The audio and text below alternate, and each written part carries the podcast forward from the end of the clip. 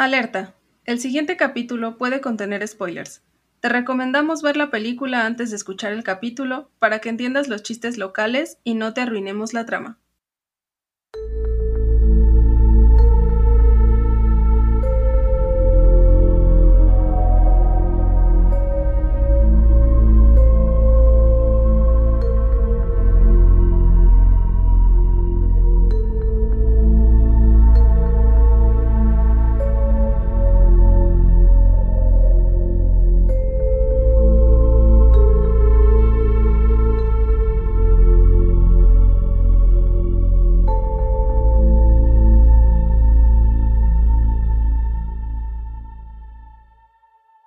Les damos la bienvenida nuevamente a nuestra cuarta temporada de El Descenso al Mictlán. Es nuestro segundo episodio de cine de terror hecho en México. Somos Soleil y Nanus. Hola Nanus, ¿cómo estás? Muy emocionada de haber visto otra vez la peli y de ahora poder hablar de ella, sí. Sí, no lloraste, yo siempre lloro. no, sorpresivamente no, no, pero sí me siento muy mal. bueno, me, me siento conforme con eso. Y nuestro invitado de hoy es Daniel Trujillo.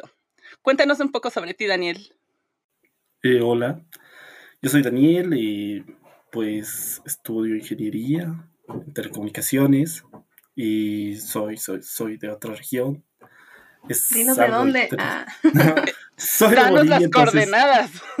Entonces es interesante, soy de una región, soy de La Paz, Bolivia, incluso aquí hay un poco de regionalismo. Pero ha sido muy interesante ver esta película y me dedico a eso, hago algunos trabajos, soy más de redes y eso. Tal vez no estoy tan en el cine. Pero ¿En dónde te podemos seguir? ¿En qué redes estás? Sí. Pues solo estoy en Instagram y en Facebook. Como mi nombre está ahí, Daniel Trujillo. Me buscan en Facebook y en Instagram como Daniel TC barra baja 94. En Snapchat igual, pero no lo uso mucho. Algún día entraré a Twitch o a YouTube. Sí. Sí. hay, que twitchar, es, es, la onda. Y crear NFTs. ¿NFT son los del arte súper extraño? Eh, ¿O esa es otra cosa? No. Es. Eh, ok. Tú puedes crear un dibujo y pues es, el, es para el metaverso. Ok. Metaverso. Sí. Sí, sí, me estoy saliendo mucho. Eh, tiene que ser metaverso, ¿verdad? No, bueno, nosotras preguntamos, así que. Me culpa. Bueno, y así, chicos, inviertan en, bitcoins. El, consejo final. El consejo final. Consejo millonario, diría. El consejo millonario. Y de Latinoamérica.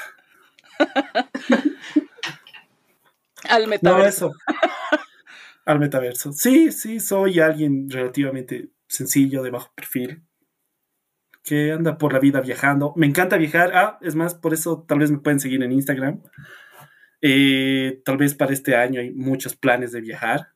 Así que pueden ver ahí algunas fotos. Bueno, subo pocas fotos, pero sí he estado en varios lugares y vivir experiencias. O sea, si quieren venir acá o si alguien me dice, sí, quiero ir por ahí, me escriben y yo les digo, pues bueno, te aconsejo este tour, te aconsejo ir a este lugar y ah, todas esas cosas. Entonces, yo igual trato de salir lo más que puedo de mi país para, para conocer también otros lugares.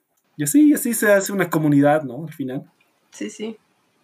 Eso es muy importante. Tienes que aprender a saber cómo piensan los demás. Sí. ¿Has venido a México?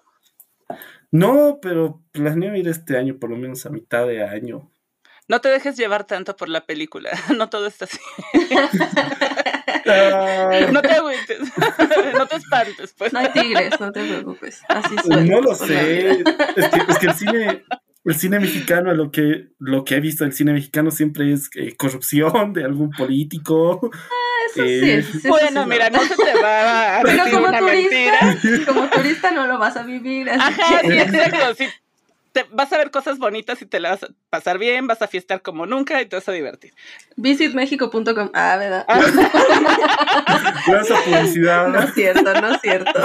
No es cierto, porque no me pagan. ¿Cuál es el eslogan de su ciudad? Denme dinero. Ah, ese es el eslogan de mi ciudad. El de mi ciudad está bien piñatota, pero te lo voy a decir solo porque está piñatota. A ver. y, y, cambió a partir de la 4T. Se llama Guanajuato, Grandeza de México. Ah. ah. ¿Y es grande? Eh, no, curiosamente no, eso es No sé cuál es el eslogan de la Ciudad de México, perdónenme. Hasta lo busqué en corto así dije, ay, no puedo quedar mal. Y así de, Sheyman publica video con nuevo eslogan. Y yo, no, apúrate. No me salió, lo siento, te quede mal. El eslogan puede ser toma un bolillo y. Métele un tamal. bueno, es, casi es lo mismo, así que. Ah, un, bolillo? un bolillo es un pan que. Um, bien genérico como para hacer sándwiches. ok, ya un pan. Pero aquí en la Ciudad de México se acostumbra que a todo lo metes a un bolillo. Así, todo, cualquier comida se mete a un bolillo y ya es más nutritiva. Oye, te tenemos unas preguntas, examen sorpresa. Ok. ¿Estás listo? No, esa es la respuesta. Crédito parcial. ¿Cuál fue la última película que viste y que realmente disfrutaste de terror? De terror, la última que he visto y disfrutado, disfrutado. Es que soy más del cine antiguo. Y, la última de terror que he visto, así. Bueno, la última vez fue eh, la saga de la profecía con mi hermano. Nos sentábamos una tarde en cuarentena y vimos las tres películas. Ah, sí, es muy bonita. También tiene sus momentos que me hacen llorar. ¿Ah, sí? Cuando matan al periodista o algo así. No, no, no, no, no, no, no. Cuando, cuando Demian está con su primo y su primo le dice que ya no quiere ser su amigo porque él es el anticristo. Y ah, Demian le dice, pero yo te quiero como hermano. Y él le dice, la bestia no tiene hermanos. Y yo. La traición. El diablo te quería, pendejo. Sí, eso. Mira lo que dejaste ir. Sí, eso siempre me pone triste, pero gran recomendación. Y a ver, ahí te va otra. Sin pensarlo, y en tres segundos, recomiéndanos una película de terror que tengamos que ver sí o sí. Tres, dos, uno. El Exorcista es la mejor película de terror para mí en la historia. Ay, qué hermosa. No, o sea, puedo, puedo, definir el, terror, ¿no? O sea, de que sí, me gusta. Creo que esa tiene lo que más busco en una película de terror. pero después sí me gustan las de, o sea, como el cisne negro, o sea, un terror distinto, ¿no? Entonces, creo que esa mezcla lo que, lo, que más me gusta de esos mundos, ¿no? No me gusta ver tanto screamer muchas veces, pero sí, sí, sí disfruto mucho el exorcista. Y cada que tengo la oportunidad, pues la veo. Ay, creo que es una costumbre muy bonita. Sí, ya te la amo con todo mi corazón. ¿Ah, sí? Sí, también es mi película favorita así de todo el mundo, El Exorcista. Ah, de todo el mundo. Esa sí, más que ¿Y cuál es de ti, Nanus, la película favorita? Híjole, no, el examen no es a la inversa. Oye, sí, a ver. ok, ok. Es que ella lo mencionó. Es cierto, Es que en realidad creo que creo que no lo sé, creo que yo tengo como temporadas así de hype enorme por películas, pero creo que por ejemplo me ha durado mucho el hype por Midsommar, así que tal vez Midsommar mm. por ahora, pero puede cambiar, así que no, yo no me comprometo, pero me gusta mucho Midsommar, sí. Sí, es buena, ¿no? Está, en sí, la quiero mucho. Sí, está en Ah, yo también. Un beso para todas esas películas tan bonitas. Las queremos mucho. ah, le vas a escribir cartas. Querido. Ah, claro que sí. Querido el exorcista. Él no le escribe al director, le escribe las películas. Querido claro. de matar. Sí, yo, yo también le escribiría a El Exorcista, a la profecía. Querido el Exorcista, disfruté cada momento. Hay que hacer ese ejercicio. Sí. Publíquenos en los comentarios sus cartas a su película favorita. Sí, por favor, por favor, de verdad. Sí, sería interesante saber cuál es la. O mándenosla a, nuestro correo. A, nuestro correo para que se puedan divagar todo lo que ustedes quieran. y, prometo que las vamos a leer. Sí, sí, sí, sí. Ah, si alguno de ustedes se anima a mandarle una carta a su película favorita de terror eh, estamos eh, entre muchas otras redes sociales en el descenso al Sí, sería muy interesante que lo dejen en sus comentarios, porque, o sea, sí, así ves que la gente tal vez no le gusta mucho, su película favorita no es de terror o es una comedia, qué sé yo. Y entiendo también cuáles son las razones, es como, ¿no? Claro, es, claro. Como es como Batman, Batman es la mejor película del mundo. Ah, eso es El Caballero de la Noche. Todos lo niegan, pero es la mejor. Yo Está buena. me ahorraré mis comentarios, ah, no es cierto. No. no, es buena, Nolan. pero no es mi favorita, la verdad. Siento que si un día Christopher Nolan hace una película de terror, pues va a elevarla mucho. Tal vez no es Vaya, su, sí, su su rol. risa de. no lo creo. No, díganme algo que No pongas Christopher palabras Nolan en mi boca. No No, pongas palabras en mi boca. No, por favor, recuerdos de Vietnam. No, No, no, ahondaré en no. detalles. Mejor, mejor, por favor, eh, vamos a pasar a, A la siguiente pregunta. a- No, no, ya son todas las preguntas. Hasta hemos pensado en hacer más, pero las vamos a. Las vamos a pensar mejor y luego te voy a mandar un mensaje y te voy a decir, esta es la nueva pregunta. Pero, pero Pueden bueno, responder en los comentarios. Sí, esta es, en esta ocasión vamos a hablar sobre la peli de Vuelven del 2017. En inglés se llama como Los tigres no tienen miedo o algo así. y todo el tiempo puedes decir como el meme de DiCaprio. ¡Ah! ¡Lo dijo! ¡Lo Sí, dijo! sí, sí. Como unas cuatro o cinco veces por lo, ¡Lo menos. dijo! ¡Lo dijo! Sí. Eh, y bueno, eh, curiosamente se estrenó primero en Estados Unidos mm, en septiembre, el, el algo de septiembre, pero aquí en México yo creo que se estrenó después porque la quisieron guardar para una fecha especial porque salió el 2 de noviembre.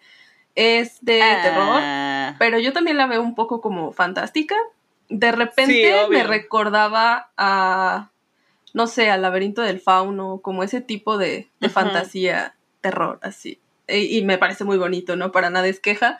Eh, dura una hora 23 minutos y hay algo muy bonito y es que en Rotten Tomatoes tiene 97% por parte de la crítica. Uy, me sorprendió mucho, Sí, ¿eh? Lo, sí. gustada que es. Sí. Es súper gustada y, y además am, yo vi como un artículo donde decía que tenía 97% porque solo había como 35 críticas y luego entré a Rotten y ya son como ciento y tantas, ¿no? Entonces es como que a pesar de que Oh. aumentó, sigue teniendo un- una buena calificación. Y Sí. pues tiene 82% por parte de, de la audiencia, entonces le fue bien, pero curiosamente creo que no alcanzó a recaudar más de lo que fue su presupuesto, a pesar de que su presupuesto pues fue poco. Eh, la directora y escritora es Isa López. Se supone que su presupuesto es de, fue de 26 millones 40 mil pesitos. Y Eso. recaudó la cuantiosa cantidad que casi, casi, pero no lo logró, de 576.164 dólares. Ay, sí, estuvo sí. como a 10 milloncitos, Bueno, una cosa sí, así, sí. aprox. Bien gustada, pero todos la vimos pirata. Digo, la vieron, la vieron. Ah, la vieron, la vieron. Yo, Oh, todos yo- entraron a la cueva a verla. A la cueva de cueva. Ana. Ah. Tres. Ah, la cueva anoréxica. Digo, ¿qué? Oye, no. Pero- Eh, sí, Pero es muy sí. interesante. Sí, Ajá, que, sí, que salió junto realidad- a Coco. Eso leí, ¿no? Eso fue lo que la Oh, devastó. hace 2017 seguramente sí. sí, y sí, además- eso no sé, eh, era lo que comentábamos, que en este caso, bueno, estamos hablando de cine mexicano y generalmente el cine mexicano que llega más a las carteleras o que dura más en las carteleras es el que es como tipo comedia o comedia Ajá. romance o drama, comedia, comedia algo, comedia slash algo. Entonces, este, también esa debe ser la razón, pero bueno, ah, bueno, primero digo... Ay, tan los- solo viendo como el resto de la obra de la directora Isa López, que. Chale, sí, sí, sí me rompió un poco el corazoncito porque la veo como una directora de terror y wow, ¿no? Se me hace muy buena, qué Sí, sí, buena sí. historia escribió, qué buena dirección y tal. Y luego digo, ay, ¿qué más hizo? Y así, niñas mal, casi vivas y puras justo, ¿no? Así comedias pues bien... y yo Pero- no, niñas pero- mal.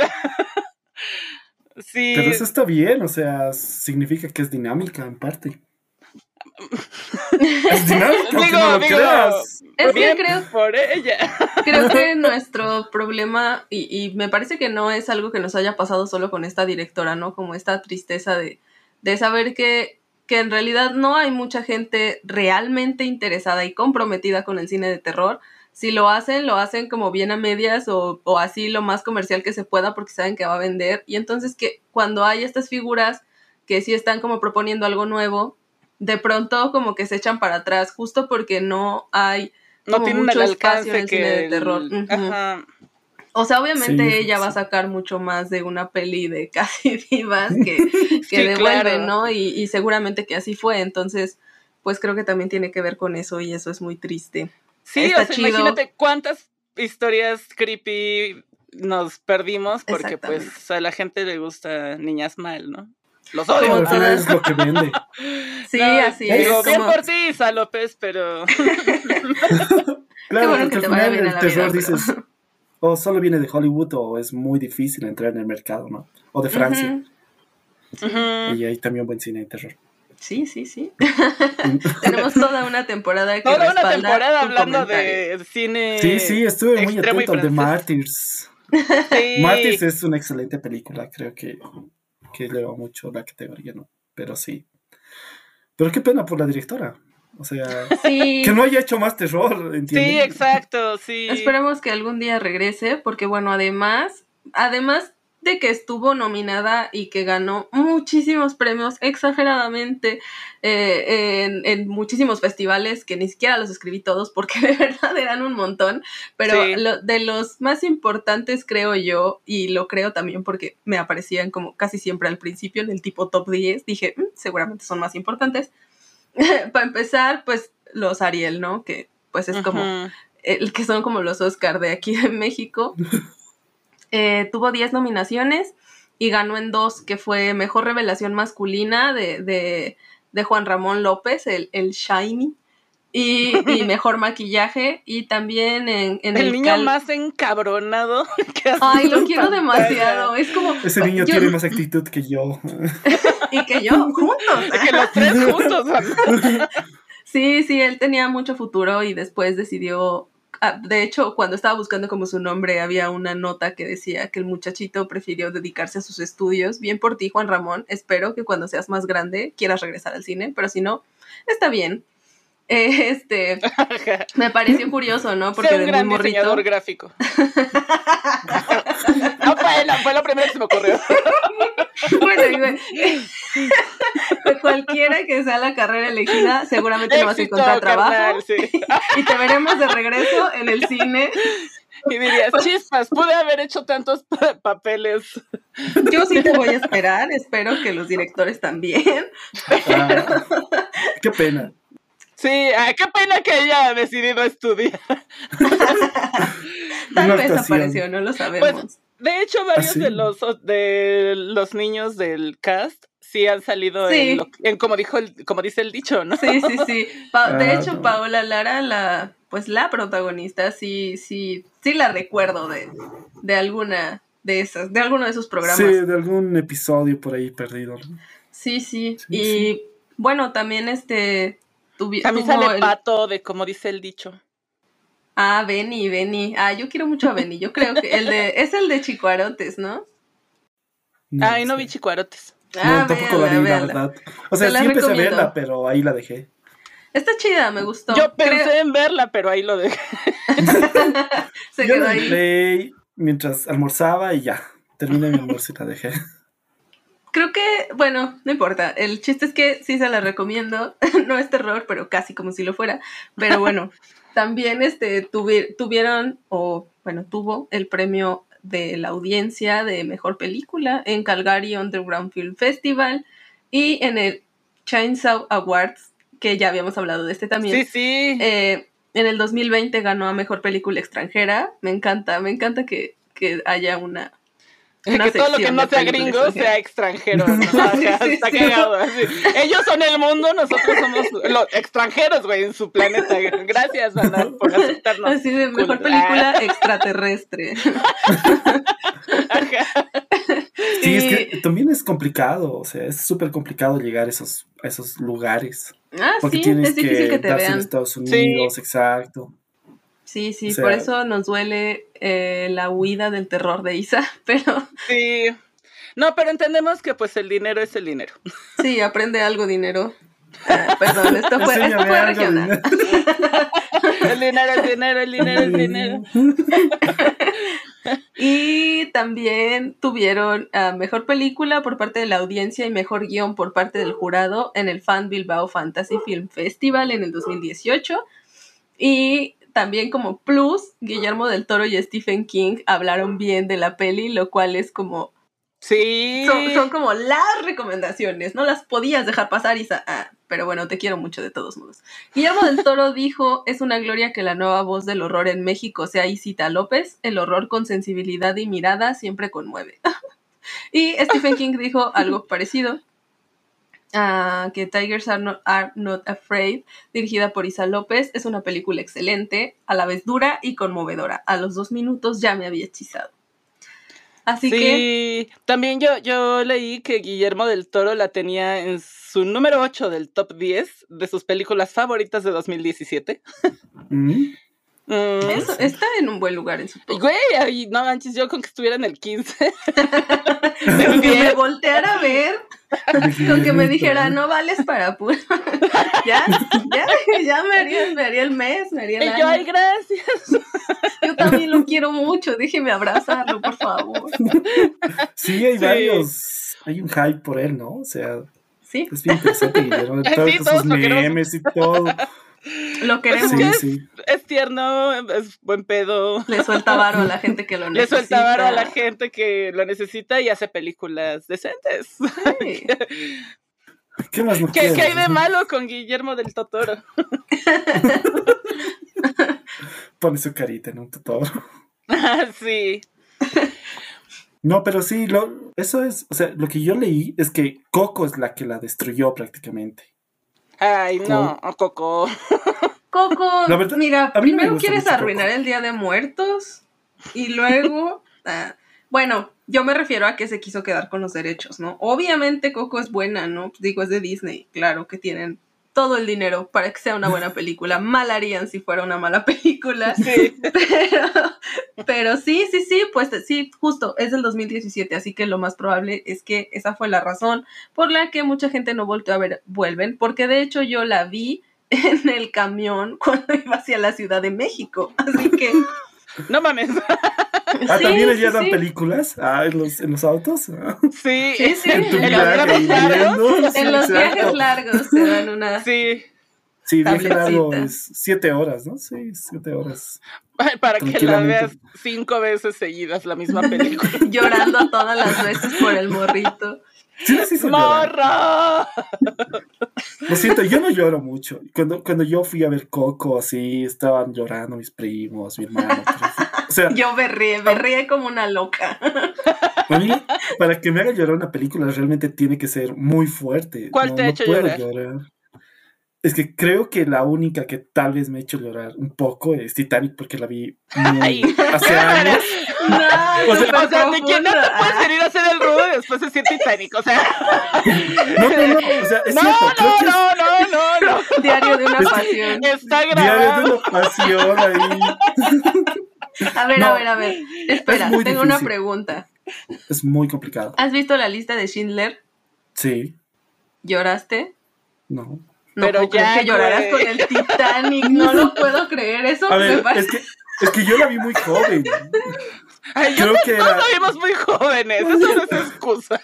creo que era la época, no sé, tal vez algo me pasaba ahí, pero eso sí. Era Mira, hormonal, tal Cada vez. quien Ay, puede sí, llorar con exacto. lo que quiera, pero.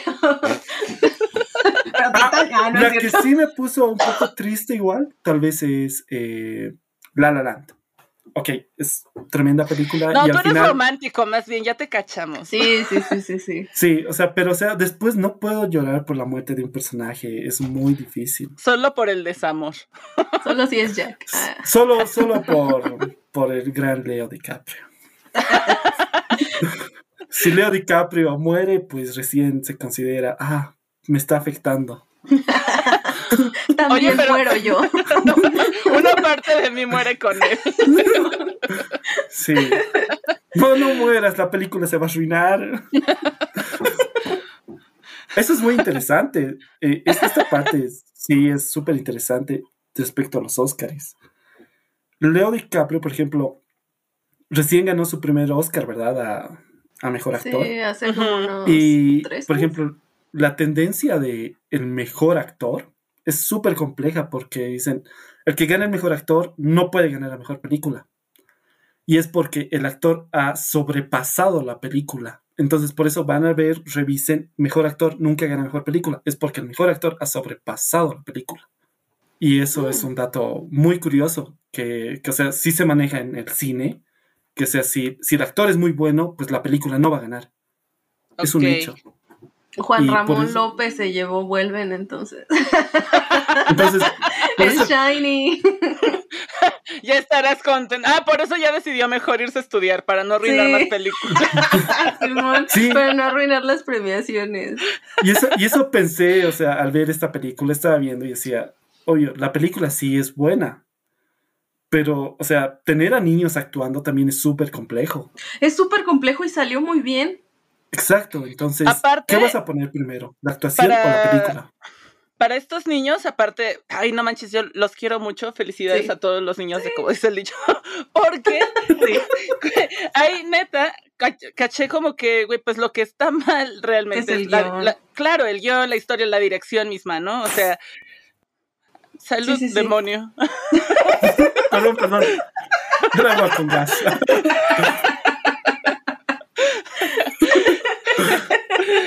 Empieza a beber.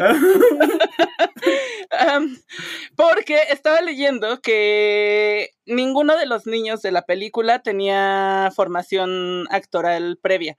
O sea, todos los agarraron de un cast de 600 niños y pidieron que no fueran niños actores porque nada más les iban a dar como un tallercito y les iban a poner un entrenador de actuación como antes de la grabación. Y tampoco les dieron, los, los niños no pudieron ver el guion completo de la película para que tuvieran como las reacciones más auténticas en el momento que estuvieran grabando las escenas.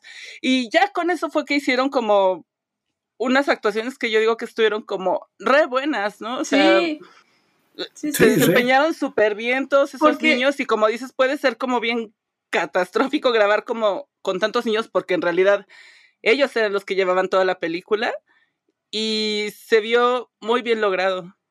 Sí, de hecho, bueno, también justo esto que dices de, de para que no les dieron el guion completo a los morritos, también por eso grabaron todo en orden cronológico, para que se sorprendieran con ciertas cosas y eso está bien chido. Y hay muchas cosas que quiero decir sobre esos niños, pero primero quiero hacer una comparación. Yo sé que las comparaciones no son buenas, sobre todo si se trata de niños. Y Pero ya no hemos me dicho que no. Nanu, ya hemos dicho que no. No lo A hagan ver, en ¿qué casa con sus cae hermanos, con sus hijos, no lo hagan. A ver qué Este, niño está más bonito. No, no, no. Es que am, hablábamos de la peli esta. ah, ay, ¿cómo se llamaba? La Ah, de, de entre la los de- vivos. De quién? Sí, sí, sí. esa, eh, esa francesa. Oye, tu vivants. Ajá, esa vera. Y hablábamos de que los morritos no habían dado el ancho de ser carismáticos para una peli como Exacto, requiere sí, cuando sí, son los sí, protagonistas. Y creo que ellos sí lo son. Y aparte creo que son súper auténticos y eso le suma un montón a la película. Eh, Sí, estoy súper de acuerdo. Yo también no pude evitar pensar como justo en esa película, porque, bueno, hasta creo que en cierto punto recuerda a ese tipo de, de cine que ya comentábamos, ¿no? Del grupo de amiguitos que, no sé, les pasa algo horrible y sobreviven juntos y bla, como tantas que han habido. Pero esta que sea latinoamericana, como siempre, pues lo lleva a una nueva profundidad de cosa horrible que les puede ocurrir. O sea, no es nomás como que encontraron un cadáver, ¿no? O sea, es literal una lucha contra un cártel. que- Sí, está muy fuerte. sí. Ah, hashtag México. No es un payaso que los persigue. Visit México, decíamos, ¿no? Sí, ¿eh? la audacia mía de decir. Vive "Ay, la sí, experiencia. Y así de, bueno, ahora vamos a hablar de esa película súper realista. En realidad es un, eh, son imágenes de archivo. es un documental. Son imágenes de archivo de niños que aprendieron a sobrevivir. Ah, porque aparte también está súper fuerte el principio, ¿no? Que dice que hay un montón de muertos y desaparecidos por la violencia en el país y que nadie piensa en los niños que dejan esos desaparecidos. Ay, no, qué horror, qué fuerte. Sí, e- es un caso súper latino, por así decirlo. Creo que, bueno, en todo el mundo existe, ¿no? No es solo Latinoamérica. Pero sí, como, o sea, si empezamos a analizar la película punto por punto, pues sí, llega el punto en el que, bueno, desde el inicio te dan el dato de que no existen datos de cuánta gente desaparece porque es muy normal, creo yo. O sea, la gente lo ha tomado como que, oh, mi hijo se ha perdido. No solo aquí, no solo en Latinoamérica, en Estados Unidos gente desaparece, en Europa gente desaparece y pues como en la misma película lo dicen, ¿qué hacen con los morros? O sea, con los niños, ¿no? Y dice que venden sus órganos, eh, el cárter pues prácticamente negocia con ellos. Es por eso que no hay evidencias de muchos cuerpos. Sí es bastante interesante cómo lo definen, o sea, no te lo dicen así, ay, sí, está Ujú. diciendo, sí", sino te lo dicen en un diálogo. Sí, ponen suficiente contexto para que entiendas todo lo que está ocurriendo. Exacto, eh, sí, es, es- el secuestro de personas es muy trágico. Cuídense, personas que escuchan, de verdad, cuídense. Es muy normal. Se ha tomado como muy normal, los gobiernos están en esto, la policía está en esto y, y pues luchar contra el crimen es algo que a veces uno lo tiene que hacer solo. Como A esos veces niños. los niños lo tienen que hacer solos. Exacto, Ay, no, qué no, no, feo. no conocemos Sí. cuántas historias de niños hay, porque obviamente de dónde viene una película, pues viene de una realidad muchas veces. Claro, el hecho de que abrieran la película así como dices, con datos duros, ¿no? De sí, esto es fantasía, pero No está bas- Ajá, exacto, Ajá, ¿no? O sea, está, ¿no? está basada esta fantasía en un contexto, pues, de realidad, que no manches, o sea, hasta estaría bonito que pudieran pasar el final como le pasó a, a estos niños, ¿no? Todavía alcanzaron a sobrevivir Tuxi y Pop. Ay, qué ternura de nombres. Aparte eran bien bonitos. Ay, Ay, ya todos son hermosos. Sí, ya sé, me caían muy bien, eran bien cotorros. Estos sí son un buen comic relief policías de la peli anterior. Ajá, ajá, ajá.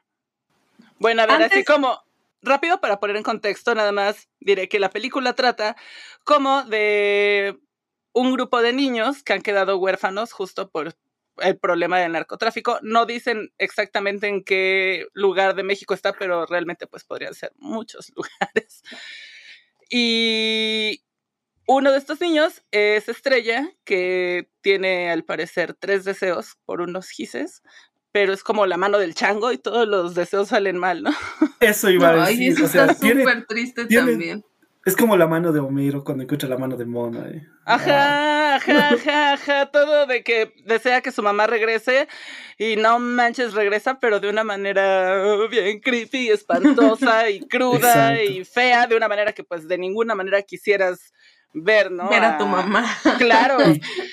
Exacto. Y creo que, o sea, esa parte sí me chocó un poco, porque cuando la profesora le da las tizas, eh, es como que toma tres deseos. Gracias. y, y ya. Esa parte Yo sí un sentí, poco. sí, yo sentí, Mm. yo sentí aquí, voy a, voy a arriesgarme a intentar defender esta mamarrachada. Era la madrina. ¿eh?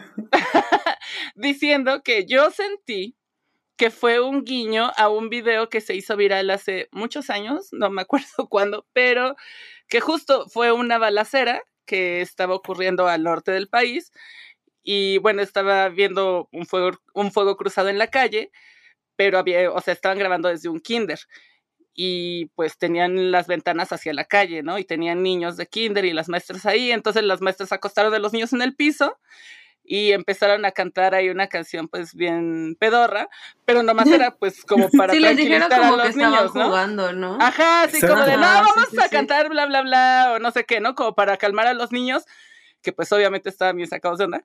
Y sentí que fue como un guiñito a ese tipo de situaciones, que ese video se A hizo viral, pero pues, pero pues exacto, ¿no? O sea, ¿en cuántas escuelas no, no ha ocurrido eso?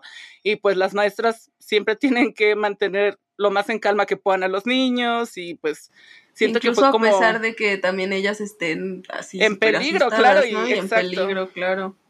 Y bueno, yo, porque- que también fue lo vi como así. un- Ajá, porque hasta, o sea, esa canción que, que cantó la esa maestra, yo dije así de, neta, qué canción más pedorra, pero también pienso, bueno, con el pánico y eso, supongo que se mega rifó acordándose de cualquier canción e intentando cantar con sus alumnos, ¿no? Y también digo, bueno, yo perdono a la maestra que haya dicho a su mamarrachado de, toma tres deseos, nomás como de distracción. Porque pues estaban escribiendo cuentos, ¿no? Se supone antes de que empezara la balacera. Y hablaban de que las cosas que siempre se encuentran en un, en un cuento de hadas eran los tres deseos, que una de esas cosas eran tres deseos. Sí, Entonces, sí. Tiene que ver también con eso, sí, y es como esta, justo también por eso me recuerda un poco al laberinto del fauno, porque creo que había personajes en esa película que le decían cosas a la niña, pero para ellos era fantasía, pero para la niña era una realidad. Entonces creo que también tiene que ver como con eso. Sí, sí, es, es. No sé cómo hablan con tanta normalidad de una balacera. Para mí no es normal. oh, sí, hay un, hay un video de una balacera. Ah, qué casual.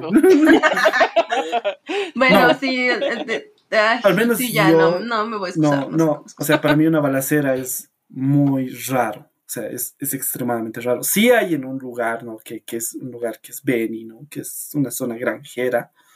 Donde sí hay armas, sí puedes portar armas por la casa y todo. Ahí sí hay grupos de narcotraficantes, pero, o sea, no es normal en las noticias escuchar eh, hubo un tiroteo. O sea, es muy Qué raro. envidia. Y peor cerca a un colegio. Sí, no, qué bueno. entonces, entonces, por eso es como que, por lo menos aquí en la ciudad, donde Choque vivo, cultural. todo eso, es como que. Vámonos a Exacto. Bolivia. Por ejemplo, cuando yo. Visit Bolivia, olvídate. Aquí hay otras cosas. ah. Por ejemplo, cuando yo fui a, de viaje igual a, a Buenos Aires, yo era de, quiero la experiencia completa, quiero ver una balacera aquí, quiero un motochorro. Ay, no. Ay, turismo negro y todo, amigos, no hagan turismo negro, por favor. Ah, existe ese turismo, el tanatoturismo, si no me equivoco, se llama. Eh, sí hay ese tipo de turismo. turismo le dicen, no y los. No, no, no hagan ese turismo, amigos. Este, visiten cosas bonitas. Visiten zonas seguras. Bolivia, suena muy bien. No hay, no hay balas, puede haber asesinatos de otros tipos, pero sí balas. tienen ah. armas, pero no tienen balas, así que solo se las avientan en la cabeza. No, pero sí. O sea, es, esa normalidad en- con la que se hablan de balaceras en otros países sí es un poco chocante, por lo menos para mí. Sí, claro, también supongo que tiene que ver pues con la cercanía a Estados Unidos, ¿no? Ay, digo, Eh, esto se ah, volvió oh, un, Súper, Oh, sí, oh. súper, sí, un pero podcast político muy pronto.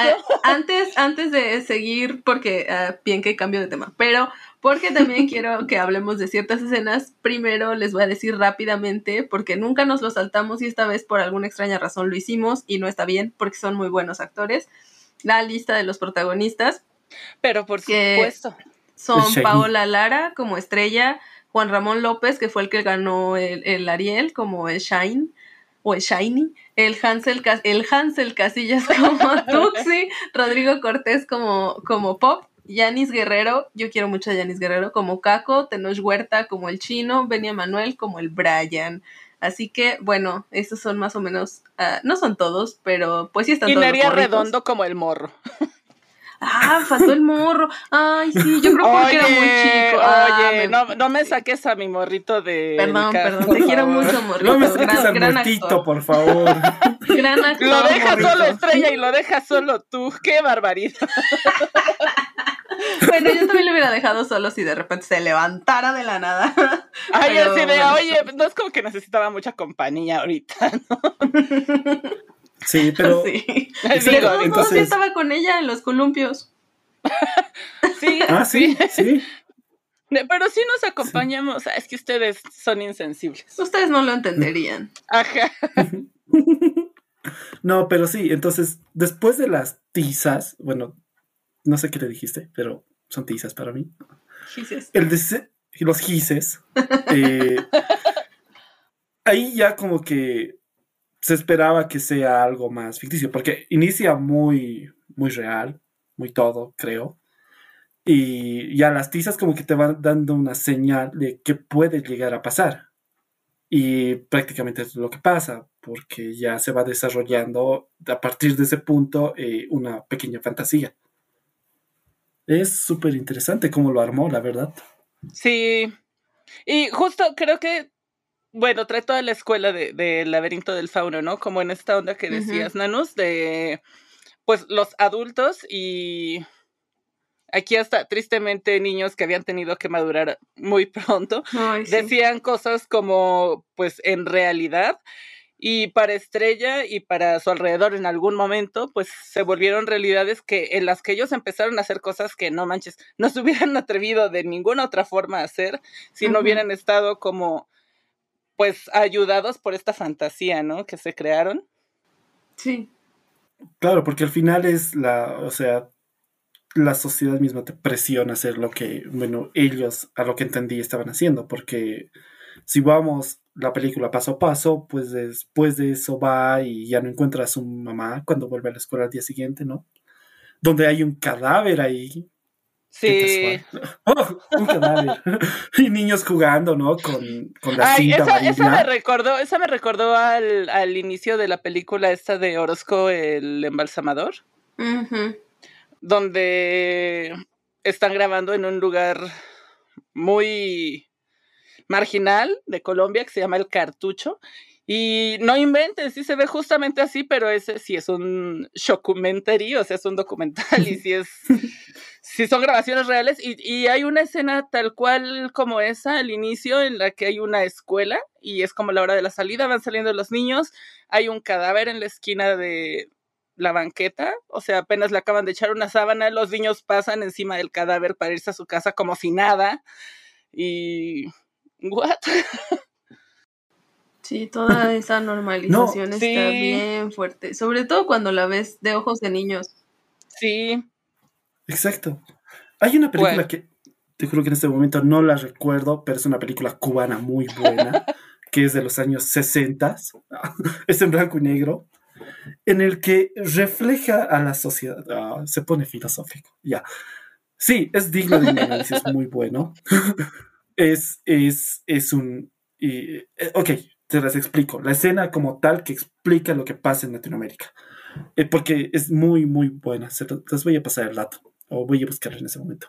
Ok, la película están en una fiesta en Cuba, antes de todo el socialismo y todo, ¿no? Está el bailongo, como se diría, están bailando todo. Entra un grupo de personas, eh, asesina a un tipo, bam, bam, bam, cae, las personas lo ven un momento, se van, el cuerpo queda en el piso y sigue la fiesta. Eso es lo que pasa en, realidad. O sea, es, un, ah. es una escena que refleja mucho lo que está pasando. Si a tu vecino lo matan, pues nadie se va a preocupar por él. O sea, es un momento, al gobierno no le importa, a nadie le importa. Entonces, la fiesta sigue. Tiene que seguir la fiesta. Así es gran parte de Latinoamérica si tú vas a un carnaval y matan a alguien, pues lo mataron, lo sacan y sigue el carnaval. No sé si hay carnaval, ¿no? E, entonces, eso va a pasar. Y eso es lo que refleja también la película. Cierran la escuela un día, es más, tal vez yo creo que una escuela ni siquiera se cerraría por ese, motivo, por ese motivo, porque mueves el cuerpo y la vida sigue. Pero no hay una respuesta a toda esa situación. Claro. Sí, bueno, esta, esta película también, como la anterior, tiene mucho de cine de denuncia, ¿no? O sea, sí, sí, sí. sí, están contando una historia, sí se apoyan en la fantasía, en el terror, en estas cosas, pero al final, pues el mensaje que te da es como está ocurriendo este problema, se está normalizando la violencia a estos puntos, se están quedando estos niños en esta situación y no se está haciendo nada al respecto, no hay niños que están teniendo que vivir situaciones que no tendrían ni por qué imaginarse y ni siquiera es algo raro, ¿no? Y todo esto detrás de una historia fantástica y de terror que está bien chida. A mí me gustó mucho, la verdad. Quiero mucho esta película. en parte también. me pongo a pensar cómo reflejarías el dolor de un niño. Porque esos niños están sufriendo. Yo creo que lo hicieron muy bien. Sí, yo e, también creo que con el Shiny hicieron justo eso dentro de, o sea, de esta, de este enojo que se veía que traía todo el tiempo, ¿no? Como ese niño. Su personalidad así que se tuvo que encerrar porque pues no tenía de otra, ¿no? Claro, porque aparte tenía que cuidar a otros morritos. cómo se volvió este líder de una pandilla con niños más grandes que él, donde él tomó el liderazgo, ¿no? De niños que se veían más adultos como el Tuxi. Tuxi ah, y el Pop se veían que eran más grandes que él. Ajá, sí. sí. Pero o sea, yo, yo también eso vi en la película al iniciar, ¿no? O sea, ¿cómo vas a reflejar el sufrimiento de un niño huérfano o un niño que ha perdido a su familia por un cárter? Que, bueno, también ahí está o sea, sí, sí, como dices, ese cine denuncia, porque dices, no tiene la niña familiares, no tiene nadie que vaya a cuidar por ella, no hay un servicio social que acate una Ay, cuando los vecinos así se acaban de llevar a la mamá y los vecinos, bueno, ahí nos vemos, se mudan. Sí, exacto, sí, adiós. Le, ajá, le hacen así con la manita y ella de Simón. Adiós. Que les vaya bien. Y, y, ahí es donde lo conoce, ¿no? Porque lo va a robar el Shiny. Lo va a robar porque ya sabe que ha matado a su mamá. O sea, Creo que sí ha sido muy interesante cómo la autora empieza, o sea, la, la directora, bueno, el guion en parte, eh, cómo reflejas el sufrimiento de un niño, porque la niña, obviamente, al pedir el deseo de volver a ver a su madre, muy probablemente sepa que su madre ya no está ahí. Sí. Y bueno, sufre hambre, luego cuando llega Shiny recién le dice, pues ya se la llevaron, o sea, no va a volver. Ah, sí, que le dice así como de, ay, tú ya para qué quieres esto si de tomos ya ni lo vas a usar. y luego, luego explica, o sea, luego explica en ese pequeño diálogo que tienen en el que le dice, pues a las mujeres las matan, o sea, eso prácticamente se asocia, o sea, va tocando puntos que al principio tal vez no se explican, pero se van explicando después. sí, claro, te va dejando en claro como muchas situaciones que están ocurriendo alrededor de ellos, ¿no? Exacto, entonces así va avanzando la película. Ella lo va a buscar a él porque, bueno, supongo que en una sociedad, en un lugar que no se ve muy grande, también ella sabe dónde están. Y al saber dónde están, pues también va a buscar comida, porque también sabe que él se ha llevado su comida. Ay, también me gustó mucho este simbolismo que hicieron de la mamá. O sea, me gustaron mucho las escenas donde salía tal cual el fantasma de la mamá, porque no manches, sí, les quedó creepy, les quedó bien hecho. Sí, me sacaba de pedo de repente porque estaba muy clavada en pues la historia que es muy conmovedora y de repente aparecía la mamá ahí en bolsa de así de eh, viene partillo, ay señora, ¿qué está pasando? Ah, Sáquenme de aquí. Pero me gustó mucho también este, esta versión como más simbólica que hicieron de la mamá, como ese nada más rastro de sangre que iba persiguiendo a Estrella por todos lados. O sea, desde el inicio, cuando nos dejan saber a nosotros antes que a ella que la mamá está muerta, cuando entra la sangre y se y salpica el vestido, ¿no? De la mamá. O sea, desde ahí ya dice su, pero Estrella sigue esperando. Claro, sigue esperando. Y cuando lo desea, pues bueno, se aparece lo que sería el fantasma de su madre. sí. y la asusta, por eso mismo ella cree que su mamá está ahí porque la toca y bueno, la siente. Hasta el Shiny la vio cuando, cuando va a su casa a recuperar las fotos, también él sale corriendo. Sí. ¿no? Que es cuando lo agarran los huascas. Ese nombre me encanta. Los huascas. ya sé, qué pedo con su nombre. Pero es Sí, estuvo bueno. Esto es suficientemente genérico para que digas, no, sí está mexicano, pero no hizo alusión a nadie, no la maten. Ay, sí, ¿eh? no manches, qué miedo. Pero bueno, creo que, que esta peli tiene como muchas cosas muy interesantes y muy, pues, no sé, quizá impactantes. Así que quiero preguntarles si tienen alguna escena que haya sido su favorita. Mm, si quieres, tú puedes empezar, Daniel. Escena favorita. O escenas, puede ser más de una. O escenas, es que es, que es complicado. Mm, creo que una buena escena es al final cuando eh, eh agarra el, el encendedor y él lo quema, ¿no? O sea, hasta te pusieron un cartelito en amarillo que dice inflamable. Para que es, un detallazo. Para que te quede claro. Para que te quede claro que los va a quemar, que le va a quemar, porque él explica que su mamá ha sido quemada, bueno, su hogar ha sido incendiado y por eso mismo tiene la cicatriz. Y, y bueno, yo creo que cuando hablemos más en, en la línea de la película lo vamos a entender, pero sí, esa ha sido una buena escena, era simbólica y todo. Me ha gustado la escena. Pero después considero que sí, tiene buenas escenas, tiene buena trama. eh, cuando, cuando matan a, a, Morrito es una muy buena escena. Oh, ay, no. Ay, yo de verdad. Morrito. Siempre se me olvida que lo matan y cuando la vuelve a ver y yo, no. Sí, no mames, a mí también se me había olvidado. Y otra buena escena que, bueno, a mí me Solo gustó. lo hacen tierno para que sientas feo, ¿no? otra buena escena, una escena que a mí me gustó, bueno, ese tramo, ¿no? Es cuando les roba la pistola y el celular porque en la actuación se ve cómo puede ya eh, vengar la muerte sí. de su madre. O sea, puede ya hacerlo. Eso es, eso es algo muy sí. clave, porque lo, lo, tiene frente a él, puede disparar, pero no lo hace. Y, y eso prácticamente eh, desarrolla también la película, porque si lo mataba, sí, boom, sí, listo, la niña tal vez no hizo... Exacto. Entonces, esas tres creo que son claves. No, y eso mí. también, esa escena creo que también detona el como resentimiento que agarra contra Estrella cuando cree que Estrella sí lo mató. Uh -huh. Porque no, él no ha podido o sea, hacer eso. Ajá, porque él tuvo la oportunidad y no pudo, ¿no? O sea, le dio miedo y pues, es un niño, ¿no? O sea, Es entendible, muchacho. Nadie te va a juzgar. Cuando por tener va, siete años y no matar a nadie. Bueno, sí, el, el Brian sí lo juzga, le dice así como Sí. de ¿qué? ¿A poco otra anda haciendo tu chamba? Ah, sí, le dice, ¿a poco un- una morra va haciendo tu chamba? Algo así, sí, Sí. algo así le dice. O sea, sí, entonces, él al final no mata a nadie. Bueno, ningún niño mata. Sí, ah, bueno, sí, sí, sí. sí lo mata, bueno, lo mata su espíritu ya. Ah, no, sí, Es- morro. Ah, mira, ¿quién diría? De todos los niños, al final, el que mata es el morrito. El morro. Exacto, y o sea, esa- esas creo que son escenas que sí dan un desarrollo a la película, igual bueno a la historia. Por eso considero que tal vez sí sean mis escenas favoritas de la película. ¿Y cuáles serían las tuyas, Soleil?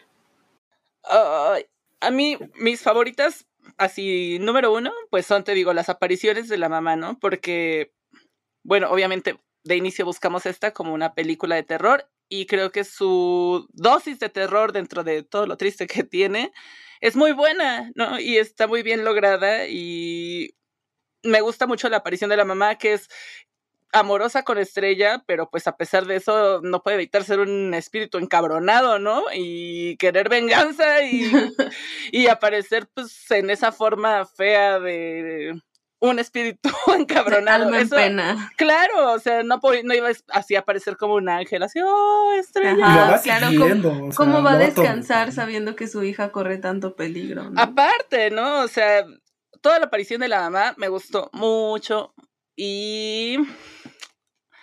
Ay, es que sí tiene muchas escenas que me gustan. No muerto Pero-. No. Ay, no, eso me hizo sentir muy mal, de verdad, me hizo sentir muy mal. Y bueno, también creo que el final es de las películas en las que a veces es molesto, pero en esta sí me gustó cuando entra el chino a este súper depósito de cadáveres que, que tenía y pues lo encierra y, ya. pela. Ajá, sí. Sí me Sí. gusta, me gustan esas escenas. Tú? Sí, son bonitas. Nanos. Yo creo, ah, yo creo que yo tengo tres, así que pienso ahorita, pero toda la peli me gustó, toda la peli se me hace súper bonita, o sea, está muy triste y así, pero también me parece muy bonita visualmente, ¿no? Este, pero bueno, primero me gustó mucho la escena donde la mamá le está diciendo que corre peligro y en- se acerca el botecito de Maruchan porque le está hablando por ahí y sale su manita, o sea, creo que esa sí. escena Sí, me gustó sí, mucho sí. porque creo que es muy buena, creo que está muy bien hecha y entiendo perfecto por qué sí ganaron el Ariel a, a maquillaje, este, Sí. es- Sí, sí. esa me gustó mucho, pero también hay dos que van por la misma línea, que tiene, que es por las mismas razones por las que me gusta. Una es cuando están platicando Estrella y el, y el Shiny, y en eso se eh, eh, está en la tele como algo de noticias así de violencia. Entonces el morrillo, apa- aparte de que está hablando con ella, está como al pendiente de qué es lo que están viendo los otros niños y cambia el canal y les pone como un reggaetón o no sé, es como una Ah, canción Sí. música. y los morritos se ponen a bailar, entonces es como Ay, sí. que a pesar de que están viviendo una situación bien culera, los morritos siguen siendo niños, ¿no? Y entonces se ponen a bailar porque son niños y porque necesitan como esos momentos de, de sentir que realmente pueden volver a, hacer lo que hace un niño que no vive en ese entorno. Igual, por la misma razón, me gusta mucho cuando encuentran los balones en el, en el edificio abandonado. Ay, toda esa escena mm. de cuando entran al edificio y empiezan, cuando se pintan las camisas. Es súper bonito todo eso, cuando juegan, cuando encuentran las pelotas, cuando juegan, cuando las están pintando, se me hace como eso, que, que aún después de que vienen huyendo y saben que están huyendo de, del peligro de muerte, eh, de todos modos no pueden evitar ser niños y no pueden evitar jugar y, y, cotorrear un rato entre ellos y sentir como que todo está bien o hacerse creer que todo está bien. No sé, esas escenas se me hacen como muy emotivas y súper bonitas porque los niños son unos señores actores que... Sí, creo que esas fueron ¿Sabes qué? Hay una escena muy buena que también me gustó, que es cuando eh, botan a Morrito. Ah, gira en torno a Morrito. No, esa, escena, esa escena me gusta porque, bueno, ella le dice, eh, eh, bueno, Morrito se le aparece, ¿no? Y le dice, siento frío, porque está dentro de un refrigerador. Sí. Y, o sea, y esa escena es, no sé. Ay, vuelve a llorar y yo, no, a mí, a mí me da mucha risa, perdón, cuando, cuando le dice siento frío y que, que le dice estoy, estoy en no sé dónde, siento frío, y le dice ¿en dónde? En todo el cuerpo. No, pero ¿en dónde estás? ¿En dónde estás, chavo? No, pero o sea, es, eso es a lo que yo me voy, o sea, eso es lo que más rescata esta película, es cómo haces una película de cómo los niños sobrellevan todas esas situaciones. Esos niños no saben probablemente eh, qué es ir a un cementerio, qué es ir a Tierra Santa a enterrar un cuerpo. Entonces, ¿qué es lo único que pueden hacer? Es encerrarlo en un cajón, que lo más próximo que supongo que en un edificio abandonado encuentran es un refrigerador. ¿Y qué vas a hacer? No lo vas a tener, eh, eh, no lo vas a, no vas a Yo igual pensé, no mames que van ahorita a hacerle una tumba entre cosas. Exacto. Chinga. Entonces, ¿cómo, ¿qué harías tú como niño? O sea, eso es lo más normal que creo, ah. tal vez lo harían. Entonces, esas escenas sí son como que, o sea, eso es lo que más me gustó de la película, es cómo vas a mostrar a un niño, no vas a decir, ay, no, mira, lo van a llevar a una funeraria, le van a hacer un velorio y lo van a enterrar. Son niños. Muy probablemente no hagan eso, no tienen una educación, no tienen padres. Entonces, ay, es nosotras así, es verdad. Entonces, esa parte es muy interesante de cómo un niño va a empezar a sobrellevar esas situaciones. Probablemente, eh, tal vez a mí me hubiese gustado incluso que lo dejen ahí y, nada más, porque no saben qué hacer con un cuerpo. Sí. Ay. Aparte la relación que tenían entre todos ellos era bien bonita. También me, me, gustó mucho y me dio mucha ternura cuando le dicen a, creo que Tuxi, que, que se coman los chícharos de la maruchan porque son Ay, porque verduras. Son sus verduras. Ay, güey, no. Y el hecho de que también el, morrito se sintiera más a gusto con la, con la niña, porque es como esta onda de, pues no sé, su figura materna, o lo más cercano que tiene una figura materna. Ay, no, es que esto es demasiado desgarrado. pero, pero sí, Es, eso es muestra también de que es muy buena peli, ¿no? Y eso no sé. Yo creo que. No, sí, di. Eh, la, escritura del guion ha sido buena. O sea, la dirección, el guion, por ejemplo, puedes tener un guion, pero a veces el personaje hace el trabajo como lo que les decía. O sea, el personaje muchas veces hace eso. Es un claro ejemplo como que tú estás traumado con un personaje que no, no ves a otro personaje siendo el mismo papel, ¿no? Entonces, han jugado mucho con los personajes, han jugado mucho con el guion. Tal vez el guion con otros personajes no hubiese dado el, la misma vestimenta de Shiny, o sea, refleja a un niño sin mucha ropa, porque solo creo usa tres atuendos. He tratado de contarlos. Eh, hmm. no, no. Ah, shiny. Exacto. Yo te hago Entonces, tu ropita. Entonces, esas partes sí, sí son muy interesantes como han jugado con guion y dirección. Sí, creo la que. La fotografía también es buena, entonces sí. Tal vez sí han sido los niños indicados.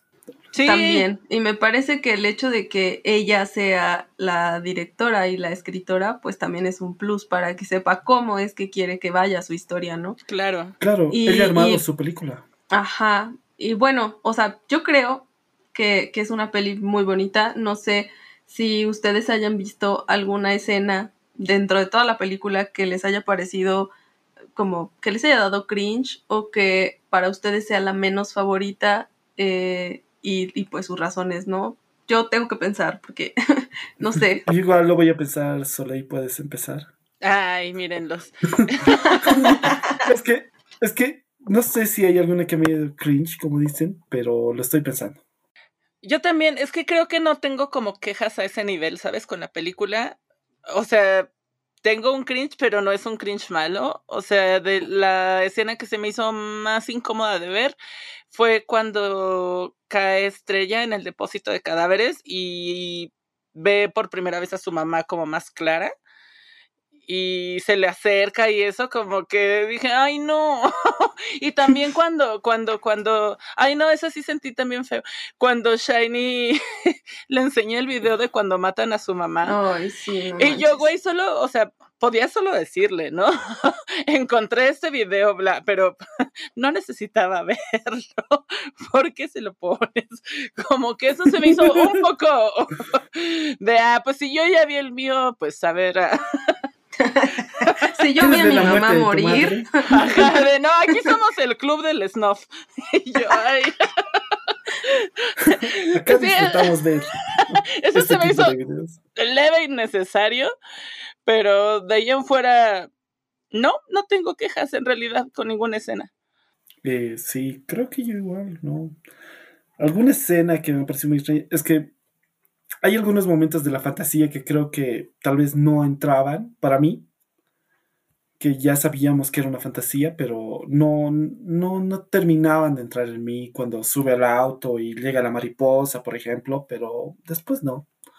Creo que a mí me daba un poco de cringe, pero también me parecía muy bonito el tigrecito de peluche. De pronto era como que fuera el ah, que cuando era animación.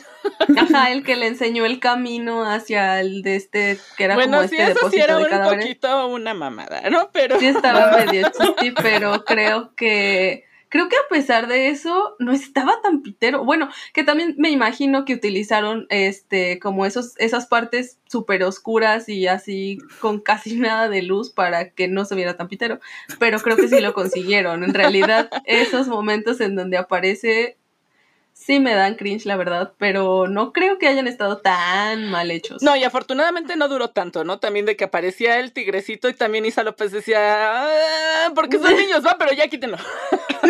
Sí, no es como que fuera así el compañero de aventuras de toda la peli, ¿no? Sí, no, no, no era sí, habría sido como Serafín. Eh, es que también entra con la animación en un momento en el que sí también daba la fantasía de que sí estaba muerto ya, entonces podían hacer lo que querían, podían poner un tercer ojo si querían al niño, porque estaba muerto. Sí, ¿No sintieron feo con la con su tercer deseo de la pata del chango de que Ah, no manches, estuvo O sea, yo ahí sí dije, ay, mi ciela, no lo hubieras tocado, si ya sabías. ¿Cómo dice así de que se te quites tu cicatriz? Le en la cicatriz y yo, no.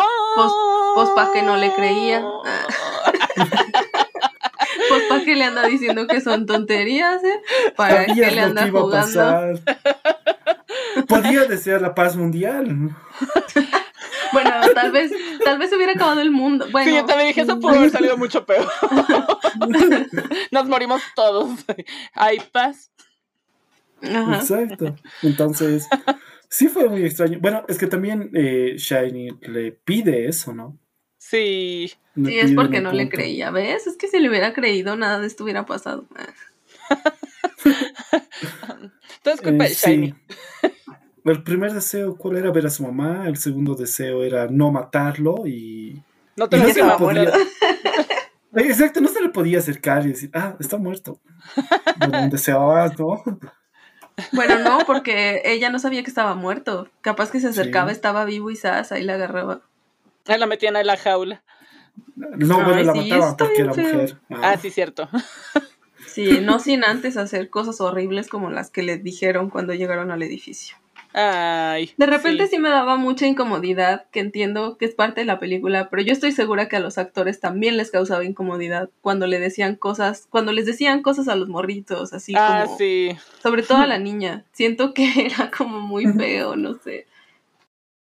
Sí, yo quiero pensar que a lo mejor no estaba diciéndoselo directamente a ella, sino que grabó pues el, la Yo.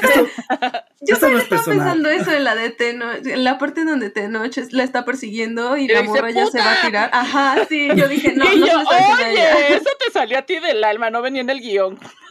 Oye, tranquilo, viejo. Ajá. Ahí clarito decía pendeja, ¿por qué le dijiste puta? Ahí decía decirle, pequeña "Tranquila". demonia. Bastarda. espérate, espérate. No. No, no sé, pero sí, sí es muy, muy, muy interesante el punto que tocas también, o sea, el cómo empiezan a tratar los adultos a los niños, ¿no? Sí, eso Porque también. sí, es o como- sea, lo- son como criminales para el cárter prácticamente. Es como que devuelve O sea, y uno era político, ¿no? Aparte. Sí, Ah, sí. ah, exacto, ese tema también. ah, es que es que yo estaba recorriendo toda la película. Ya. Es Luego de que como pasamos parte de esta, eso, sí. de esta, ah, como de sentir esta incomodidad de la película y, y de sentir esta tristeza y esta desesperación de, de las cosas que pasan en la peli, pero que también pasan en la vida real. Cuando van con la policía y les enseñan el video horrible. y el, oh, no, ya viste quién es, vámonos. Y Sí, ellos, nah. Sí, esa escena también es clave porque al principio eh, no sabes muy bien, o sea, están los huascas, pero o sea, son los huascas, eh, supones que es un cualquier cartel. Luego te vas enterando, ¿no? ¿Quién es el chino? Que es un candidato, que luego en las noticias exactamente cuando está por, por matarlo, eh, se da, ¿no? El punto en el que le dice en las noticias, sí, está asociado con la mafia y por eso mismo se quiere deshacer de todo el cártel. Y sí, o sea, si ese, si ese momento no le tomas mucha atención, pues luego tal vez puedes deducirlo, pero es más complicado. sí, sí, Y sí. sí, sí, o sea, es, es bien como lo armó la película. De verdad, de verdad me gustó cómo se armó. Tal vez un poquito más de drama, pero sí, he estado bueno. O un muerto más. No, bueno, que no fueran los niños, pero no. ¡Ay! ¿Te imaginas si hubiesen puesto a los niños comiendo así el cadáver del otro, así porque tienen hambre? Porque no sé qué rato van al baño y no sé qué rato comen, la verdad. Solo viven la vida. Ellos comían maruchan, Sí, comían vivían maruchan. así, ¿no? era la piedra angular de su alimentación. Y comían sus verduras, así que. Exacto. ¿De dónde sacan dinero, por ejemplo? O sea, Pues vendían celulares que se robaban de casas. Sí. y ya ahí termina. Y, y bueno, si solo lo gastas en maruchan, pues yo digo que sí sacas varias Sí te maruchans de un celular. ¿no? Te aguanta para Sí. varias semanitas. Sí. Al parecer vive en una zona donde por lo menos duermes a, a 5 grados o 6 grados para que no te mueras de frío. Sí. Ay, Porque duermen en un techo. Sí. Hasta que se van a una casa abandonada sin ventanas. que es Pero mucho más caliente. Donde no hay fantasmas. Hasta que va y estrella. Y lleva sus propios fantasmas. Ay, qué bonita película. Sí me gustó mucho. Sí, sí, a mí también. Ah, Sí, hay. Vean, ah, amiguitos, solo está disponible en Blim y en La Cueva. de ¿Está en. Blim? ¿Es Sí. en Blim? Ay, no, no me aparecía la sugerencia de Blim porque yo sí quiero pagar Blim para ver la novela. Para ver RBD. Sí, Bueno. sí, te entiendo. Ah, Yo también quiero ver RBD. No, no, no, ya RBD ya entró a Netflix, creo. No, pero esa es la nueva. Ah, yo bien Ah, ay, de nueva. RBD. Sí, Resulta claro. que en ay. el dos- ah, Ya bien pasados de modernos en la nueva. No, pero sí, sí les recomiendo, sí les recomiendo verla eh, con paciencia porque hay un buen desarrollo de los personajes. Véanla muchas veces porque es muy hermosa. Yo la Porque veces. seguramente se les va a olvidar la muerte del morro y la van a llorar. Volver a sufrir, sí. Sí, eso pasa. Eh, Oigan, ¿y tuvieron algún Ah, perdón, personaje que, que fuera, que fuera su favorito? Sin contar a Morro. Ah, ¿fu- ¿El tuyo fue el morro? ¿El No, pequeño no. gran morro? creo que creo que fue bueno, es que también es uno de los principales Shiny, ¿no? Porque sí, creo que hace bien el personaje a toda la trama. Sí, los desarrolla, desarrolla esa actitud que tal vez él no tiene. Porque nunca se habla, se han dado cuenta de eh, el papá de alguien, es solo que matan a sus mamás. Esa parte también es bien curiosa. Ah. Necesito, sí. Le voy a escribir un tuit a la, a la, a la directora. A la película. que vayamos a tomar un café. Le voy a mandar una carta a la película. ¿Por qué no hablas de sus padres? Ah, tal vez son jefes de cárteles, no sé, nos han matado. Yo lo que pensaba era como que, bueno, yo me imagino por esta situación como de cártel y así, es más común al norte del país, ¿no? O en las fronteras.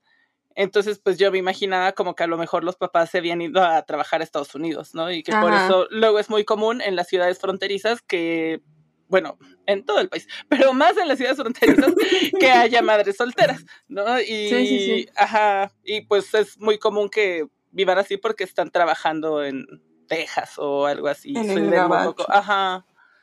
Eh, yo eso es lo que me imaginé en ese momento, ¿no? Y a lo mejor ahí es también como una onda cultural que se entiende más pues desde acá de México, de que sabes que en la frontera pues eso se da mucho, ¿no? Ajá, los mojados. Ajá, y que hay muchas familias así que pues están sin el papá porque el papá está viviendo allá. Sí, porque eso también a mí yo decía, ¿y dónde están los papás? O sea, siempre se habla de, oh, mataron a mi madre, oh, yo vivía con mi madre. Y bueno, de unos hasta vivían con los hermanos nada más, ¿no? sí, sí, el Tuxi y Pop vivían con sus papás, con sus hermanos más bien. Ajá. Sí, por eso lo van y le dice, bueno, pues tengo que ir donde mi hermano. Y sí, es, esa parte también fue muy interesante porque dice, son mis hermanos, pero ya los han atrapado. Y dice, no, bueno, los maté. Entonces, no se pueden aliar todos los niños y matarlos, no sé. yo también ya estaba deseando así como un señor de las moscas. o que pasara igual que con los morritos del puente de la otra peli. Que se aliaran para Ajá, que llegaran así en bola todos los niños. Sí me imaginaba también de, estaría chido una versión alternativa gore, donde se juntan todos los niños y se comen a los narcos. Eh, es que, esa parte también, bueno, yo no la entiendo muy bien, pero sí, por películas y todo, esos mismos niños se vuelven narcos en muchas ocasiones, a lo que entiendo. O sea, no es que un día dices, oh, voy a ser narco después de tener tu maestría. O sea, es menos común. La migración es muy complicada, es un tema que, o sea, se puede hablar y creo que en, donde ha sido desarrollada esta película es mucho más común. Y eso es lo que lleva a una problemática en la sociedad. esto, esto lo Porque es un círculo vicioso. Este, Bien común. no, o sea, exacto. Por ejemplo, una vez estuve con una prima en un concurso, ¿no? Y hablábamos con mi tío de las preguntas que les lanzaban. Y, o sea, ¿cuál es la principal causa? Bueno, por lo menos aquí, ¿no? Bueno, creo que allá tal vez también lo es. Eh, la principal causa de deserción escolar, la principal causa de que exista mayor crimen. Y un factor que no se toca mucho, por lo menos, o sea, en mi entorno, tal vez sí se toca un poco ese tema, pero no, no tanto, es la migración. Como tú dices, o sea, tú has pensado que sus papás están en, en el otro lado, están en Estados Unidos. Entonces, ¿qué pasa con esa gente? Por ejemplo, hay muchos casos como de esos niños que, bueno, pues su mamá muere y tal vez el papá no se va nunca y el niño probablemente ya está muerto o está en un cárter. Entonces, es lo mismo que pasa acá. O sea, hubo un boom de migración y creo que el boom es eterno. Y el boom de migración que hizo que los papás se vayan a Europa, por ejemplo, de aquí migra mucho a Europa, y manden dinero a los hijos y los hijos pues se crían con los abuelos. Los abuelos no pueden tener control sobre los niños o no el que quieren. tiene que ser algo muy fuerte. Entonces, eso es lo que pasa. O sea, ¿por qué existe deserción escolar? Porque ellos están acostumbrados a tener dinero. El dinero, enséñame algo dinero, como dices. O sea, aprende algo dinero. Dinero, exacto. Porque, eh, ¿qué pasa? Esos niños probablemente si hayan tenido un padre, solo les manda dinero. Y y de solo dinero es algo que no se puede vivir. O sea, sí, te da comodidades, te da oportunidades, pero si no te han educado, si no te has educado. Es, es un tema muy, muy, muy, muy interesante de tocar la migración de los padres que dejan a los niños con sus abuelos o qué sé yo, por ejemplo, el otro día conocí un alguien que, o sea, lo votaron de España prácticamente a sus papás, o sea, le dijeron, ve a estudiar tu carrera universitaria ya porque aquí te estás dedicando a drogas, estás reprobando la universidad, estás reprobando el colegio. Es porque los papás solo les dan dinero, o sea, solo. Si sabes que allá también hay drogas, ¿verdad, mamá? solo pregunto. Pero, o sea, imagínate que de niños ya estés acostumbrado a esa vida. O sea, solo te mandan dinero. Nadie va a venir, te va a decir, estás, no sé, estás bien en tus estudios, tienes algún sueño, tienes una meta. Porque supuestamente luego se los llevan, ¿verdad? O sea, cuando terminan la escuela o pues lo siguen manteniendo, pero no sabes qué ritmo de vida llevan porque tú estás trabajando para darles dinero, tal vez es más complicado llevártelos. Es súper interesante el tema migratorio. Como, como el innombrable dijo alguna vez, este que los niños que son como niños problema o que tienen así dificultades para socializar o no sé, problemas de autoestima o de algún tipo, más que tú tener que decirles algo, pues lo que tienes que hacer es escucharlos, ¿no?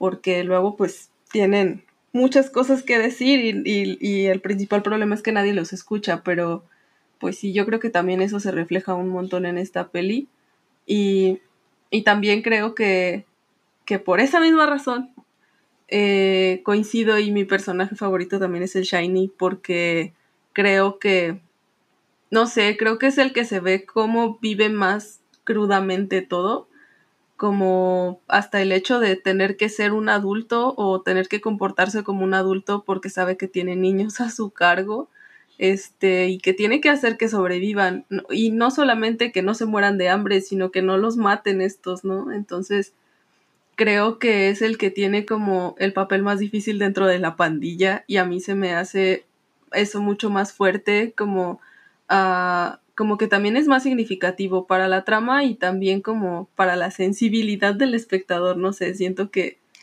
que le aporta más como a esta a este sufrimiento que, que tienen que pasar los morritos que se quedan solos por estas causas horribles. Sí, toca, eh, toca ese tema, ¿no? Es que, es que, es que sí, tienes, tienes mucha razón. Él al final tiene que tomar el rol de escuchar a los niños y ser escuchado, o sea... Y hasta protegerlos, ¿no? De, que no vean cosas es un Niño, ¿no? O sea, está más pequeño que otros y toma ese papel a... Sí. Bien merecido que se tiene su Ariel, la verdad. Sí, ay, mira, el güey así de, no, ya me voy a dedicar ahora sí a acabar la primaria. Voy a poner solamente aquí mi, Ariel encima de mi escritorio y de ya voy a papeles. Ajá. Arriba de, mi Atlas de México. Solo para el día que en la escuela digan, así es día de traer un objeto curioso de tu casa, y yo llevo mi Ariel. Este premio me lo gané por mi interpretación. Ustedes no lo pueden ver todavía, son muy pequeños para ver esta película que yo hice, pero me gané un Ariel. Seguro no saben qué es, pero pregúntenle a sus papás y bueno, eso era todo. Si es que sus papás viven a su lado. ¿eh? ¡Ay, qué malvado! y los niños. no, de hecho no. Ah, mi papá está en otro país. mi papá es. No, sí es fuerte. Es fuerte. Su papá es un pato. es un chacal. Su mamá es un chacal. Ay, como la mamá de Demian. Sí, Ay, pues oigan, yo voy a estar un poco en desacuerdo, no, porque yo llevo a Shiny dentro de mi corazón, por supuesto, y ah, es obvio que lo adoptaría como mi hermano menor. pero... no, es muy rudo. Ah. No, solo necesita un poco de amor. Y sí, es muy rudo. y me puede defender cuando vaya al Oxxo en la noche. me llevo a mi morrito. Toma tu arma. Entonces, ¿cuál es tu personaje Pues yo creo que Estrella. Sí, o sea, y me gusta mucho, o sea, obviamente te digo, me, me gusta mucho el personaje de Shiny, me también para la trama obviamente es súper importante, pero me gusta creo que su contraparte Estrella, que es, no sé, en carácter como todo lo opuesto, ¿no? O sea, ella todavía no no se recrudece como él, ella apenas está empezando. Le falta barrio. Ajá. Pues está empezando. Está, exacto, está empezando a conocer como este entorno del que después pues va a tener que ser su entorno, ¿no? Y todavía se le ve mucha inocencia, todavía se le ven como muchas todavía le da de besitos al morro que se ve que ellos pues ya no están acostumbrados ni siquiera a las muestras de afecto de este tipo, ¿sabes? Como abrazos, besos, decirte algo lindo y ella llega todavía con esta cosa pues de su casa, ¿no? De estar acostumbrada a estar con su mamá y, y, les da afecto y sabe que no lo reciben también, pero dentro de todo sabe que sí, ¿no? Porque cuando le da el beso a morro y se limpia, ella pues, todavía dice que así como de, ah, no me agüito. sí. Ajá, ella me cae muy bien y aparte creo que su visión como fantástica es lo que le da pues obviamente el eje a toda la historia de terror detrás de, solo el terror de, de la frontera. Y su imaginación se me hace muy hermosa y macabra. O sea, no sé qué has estado leyendo, niñita, pero bien por ti. Estás por buen camino. Sí, órale. Aparte, su historia que está escribiendo también como que, ay, mira, tienes ahí el don de la palabra. Iba a ser una Sor Juanita, pero le tocó ser guerrillera. Ay, qué feo. Ya sé, yo la quiero mucho como por esa transformación que hizo, pero que nunca dejó atrás como su su cariñito porque ni le dio tiempo, ¿no? La mataron antes de que pudiera volverse ruda. Pero sí, yo la quiero mucho. Y como adición, quiero decir que Tuxi era muy gracioso y me daba mucha risa todo lo que hacía y cuando hacía sus audiciones y decía, horrible, siguiente. Ay, qué gracioso. Ah, sí. Pero apagan las luces, pues. ¿Dónde vives? No te creo. No te creo, exacto, perdón, no te creo. Ay, bien gracioso. Me, me cae muy bien ese niño, pero sí. bueno, me caen muy bien todos, pero en favorita sí. Sí, todos son muy bonitos. Todos son muy este, carismáticos. Tal vez no reflejan tanto su Y tienen su, sí, aparte, y, y, y tienen sus, o sea, su personaje bien Bien definido. Súper definido, ¿no? O sea, era justo lo que decíamos de la película esta francesa, como que los niños tuvieron también toda la película para ellos y no logramos saber nada de la personalidad de nadie, ¿no? Todos solo eran como niño uno, niño dos, niño tres y niño cuatro. Ajá, ya casi son súper identificables. Cada quien tiene su personalidad, todos tienen su historia. O sea, a, pesar de que no ahondan demasiado en la historia de todos, sí te enteras de qué pasó con todos. O sea, aunque haya sido algo como muy leve como esto de los hermanos, ya lo sabes, ya no estás en ceros y eso está bien chido. O la historia del morro tan simple como que es que antes como antes hablaba. Ajá, exacto, exacto. Sí, que con solo eso es súper fuerte también. Sí, o sea, ni siquiera sabemos qué fue lo que vio, ¿no? Como dicen, a lo mejor vio algo muy feo y ya no puede. O sea, quién sabe qué le hicieron a su familia y quién sabe qué tuvo que presenciar a una edad tan chiquita que ya, o sea, Exacto. Y él, por ejemplo, deja de hablar, no se vuelve rudo como Shiny. Ajá, ajá. Entonces, él es su personaje es de que, bueno, vi algo, algo me marcó la vida y bueno, pues mi consecuencia es esto, no es esto.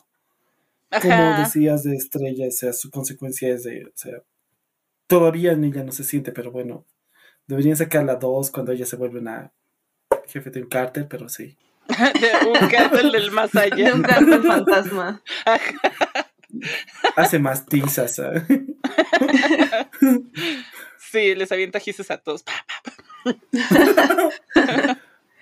sí, pero o sea, es muy interesante esa parte de los tres deseos, que no entendí muy bien, pero es interesante. Yo lo veo así como una forma de justificar este paso a la fantasía o como al mundo del más allá, no sé, que, que es sí me parece mucho y me recuerda mucho al laberinto del fauno y creo que sí tiene que ver con eso. Eh, o sea que sí está ahí como una inspiración, ¿no? O sea, creo que sí es una referencia Guillermo del Toro para ella. Y qué bonito que Guillermo del Toro lo reconociera. Sí, bueno, el vato que no mames, qué buena historia, qué buen desarrollo. No mames, metiste lo fantástico de huevo. No, hombre, 10 de 10. Estás en mi top del año. Solo faltaba ahí alimentando a su mandrágora. Al tigrecito. Ah. Toma, Pero, ah, no sé qué pienses, Solel. Yo creo que es hora. Creo que ha llegado. Ha llegado la hora, sí, sí, de, de hablar sobre las telarañas del terror. brevemente, para quien nos escuche por primera vez, este, aquí hacemos como uh, calificamos en ciertos aspectos la peli del 1 al 10 telarañas del terror, por supuesto, porque sí tenía que tener un nombre de este estilo. Porque y, iban a ser estrellas, ¿qué es eso? Creen que todo es bonito. ¿Qué es eso? La protagonista de Vuelven. Ah, bueno. Ah, Aquí hay este, tres cosas a calificar y la primera es la originalidad, así que ¿cuánto le darían de originalidad del 1 al 10? Empezamos contigo, Daniel. Siete. ¿Por qué? Elabore su respuesta. Ay, eso venía en el examen. en la parte de atrás del examen. Ponga la comprobación de su división. Eh, compruebe su respuesta, por favor. Eh, ya se ha visto grupo de niños. Es algo común. Eh, tocar la temática de una sociedad quebrada en cuanto a a cárteres y gobiernos, igual es algo común. Y bueno, pues solo las han fusionado en parte.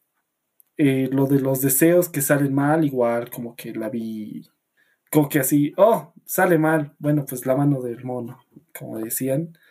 Sí las han sabido fusionar, pero sí han como que sacado, como decían, igual del laberinto del así, referencias. Y creo que eso daña un poco la película si es que estás, si es que has visto esas películas o has leído esas historias o estás acostumbrado a ver gobiernos corruptos. Entonces, creo que eso. Ah, en Suecia sí, un exitazo. Eh, sí, exactamente. Eh, tal vez luego podemos hablar de eso, pero sí. Eh, sí, creo que eso ha dañado un poco la originalidad pero de que sí han sabido mezclar temas ya vistos, estaba muy bien, porque al final no se iba a sacar una nueva historia así. Todo, muchas películas reflejan una realidad que se vive, ¿no? Y esta es muy crítica a una sociedad. Por eso creo que le doy un 7, tal vez incluso un 6.5, 7, sí. Ay, ay, sí, pensé que le iba a subir. oye, oye, tranquilo. tranquilo, bro. No te hizo nada. Solo es una película. En lo que respecta a la pregunta, esa sería mi calificación. Bien, bien. Lo tomo. Ya no le bajes más. Sí, sí, ya. Pasemos a Soleil antes de que quiera bajarle. Yo creo que en originalidad también le daría siete telarañas del terror. Por lo mismo, o sea, sí es una buena fusión de, de de estos temas, pero pues son temas que, ya conocemos, ¿no? De la película de Grupo de Niños, pues hemos visto muchas. y sí hay muchas cosas que se ven totalmente de la escuela del laberinto del fauno, pero como dijiste, no es queja. Porque no se ve así como de un robo, ¿sabes? No es como. Sí, no es un copia y pega. Ajá, exacto, exacto, exacto. Es como una interpretación de la, de la visión fantástica de un niño cuando está viviendo un trauma, ¿no? Y no sé, la, elaboraron muy bonito, pero eso ya se ha visto. Entonces, pues sí, un sólido 7.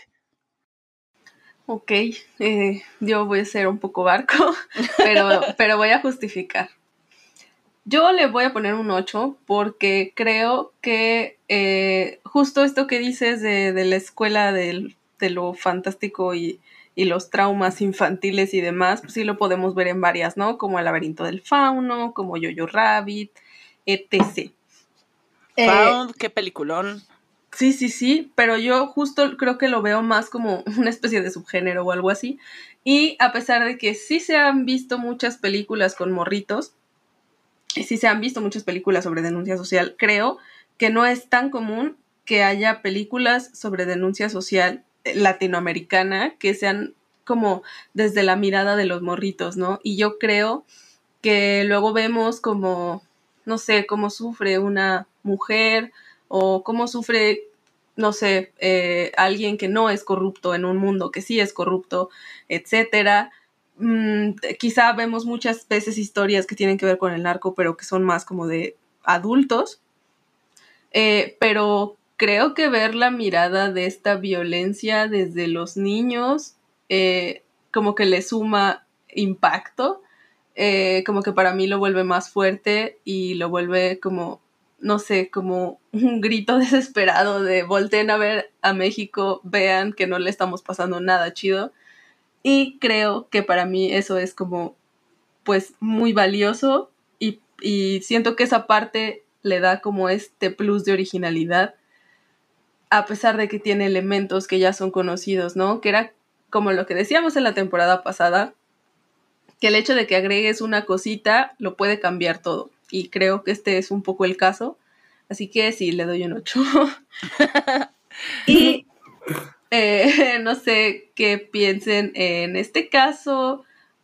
Pues no es más, no es tanto que tanto miedo da, sino que tanto impacta la trama o, o qué tanto impacta, pues sí, lo que sucede dentro de la historia. Ah, igual del 1 al 10, que a veces le decimos, ay, hijo, pero es que no sé, siento que aquí es algo distinto, es como... Sí. Yo hasta aquí se la había calificado como en de miedo, ¿sabes? Porque si bien no es una película como de, no, no, esa es la película que más miedo me ha dado en la vida, porque pues no.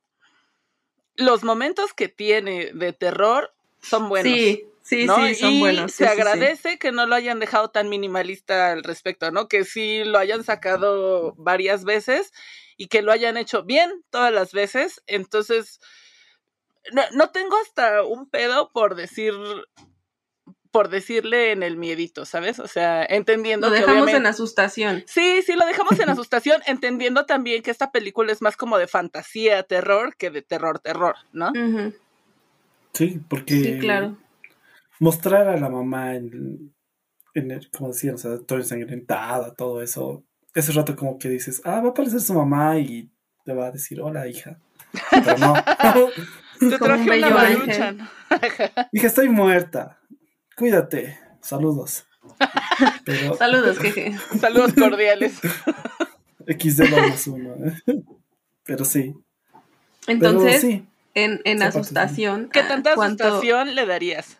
Ajá, del 1 al 10. Eh, ¿Puede empezar otra persona? No. No. No. no. Pero claro que no, aquí el invitado es el incómodo. A ver, cuéntanos. ok, en, en asustación, ¿cómo se diría? ya, en susto. Te dicen mexicano, te lo prometo. Aquí está en mi diccionario. Tiene perfecta validancia.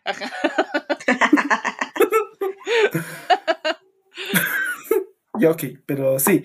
A ver, en sustos, en los momentos que sí hay escenas que sí te pueden asustar, del 1 al 10.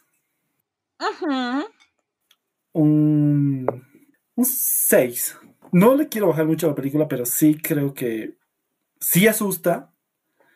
Pero tal vez si le hubiesen puesto algún momento más u otro tipo de susto, tal vez que hubiese asustado a la mamá, por ejemplo, no solo a la niña y a los demás, eh, tal vez hubiese estado un poco mejor para mí.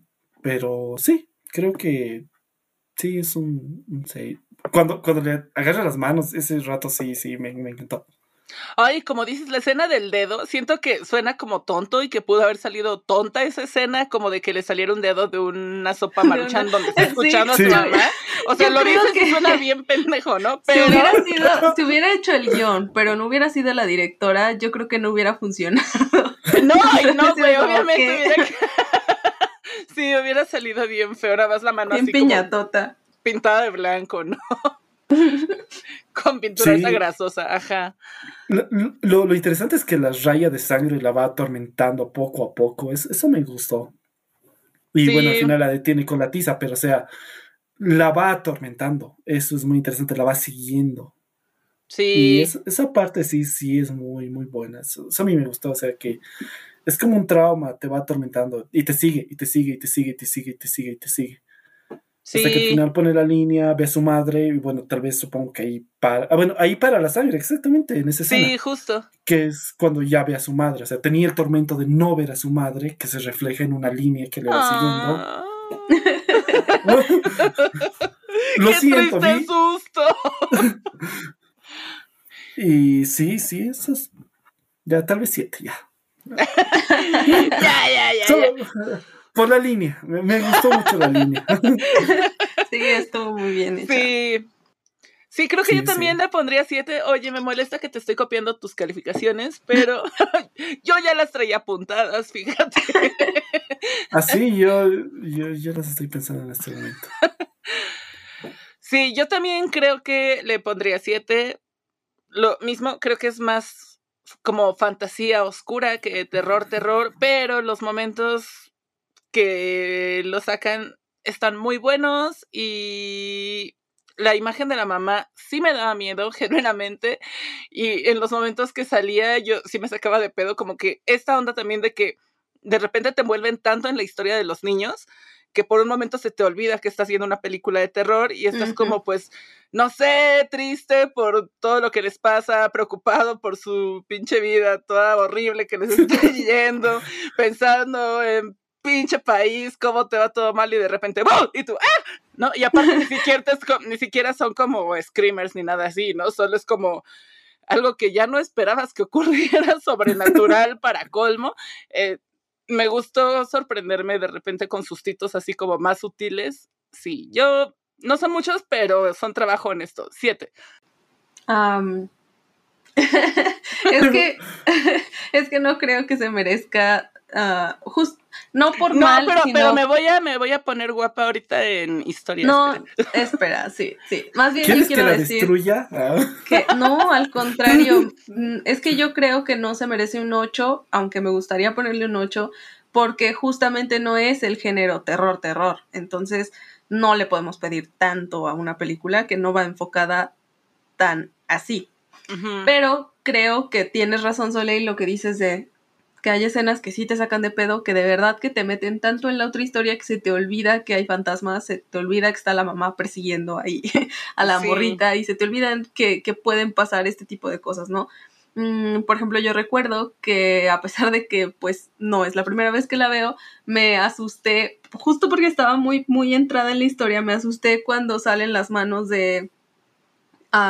como del caño, eh, que como de las rendijas así, que se ven un montón de manos que atrapan a la morrita, porque le están pidiendo que entregue al vato este, al político, ¿no? Entonces creo que, que sí, sí me pasó mucho, que había partes en donde sí me sacaba un buen de onda lo de los la manita en la maruchan para mí es una gran escena y es que si se lo cuentas a la gente no suena nada bien. Si tú le dices a alguien así de no manches, vi una película de terror y hace cuenta que la mamá saca o sea, la niña está hablando así con la mamá por un vasito de maruchan. Y entonces ya que termina de hablar con ella... Eh, la mamá le pica en la oreja. La va a avisar y entonces, saca su manita y, ajá, sí, muy buena escena. Y la gente de... Oh, no, y, que, y me espanté. órale. Ah, órale, ¿no? Pues muchas películas bien feas que ves, ¿no? Pero... Amigos, amigos, si están, si ya llegaron hasta acá y no la han visto, neta que falta de respeto, pero les quiero decir que si piensan que esa escena es Pitera, no lo es, es una muy buena escena y esa película se merece un 8 en asustación. Eh, y, ya, pero no, no se lo voy a dar porque no tiene tantas escenas así, ¿verdad? Le iba a dar un 7.5. Pero me emocioné. Ya, nada más para que se dé cuenta de que le tienes más amor que nosotros. Obvio. Solo para quedar bien con la película. Para que vuelva a ser cine de terror, por favor. Hay que poner en la descripción, introduzca escena en este momento. Oigan, vamos a, hacer un change.org para que Isa López vuelva a hacer cine de terror. Por favor. Me uno a la petición y seguramente Guillermo del Toro también. Stephen King. Ay, güey, ya con esas firmas ya tenemos, ¿no? Las nuestras y las de Stephen King y y Guillermo, del Toro, ¿qué más quieres? Esos valen como mil. Las más grandes figuras del terror. Ah. Nosotras sí, Guillermo la, la humildad, la humildad ante todo. Pero no te lo voy a negar. bueno, ya esta es la última para calificar, que, sería la historia. ¿Cuánto le darían, cuántas telarañas del terror le darían en historia del 1 al 10? Empiezas, por supuesto, tú, Daniel.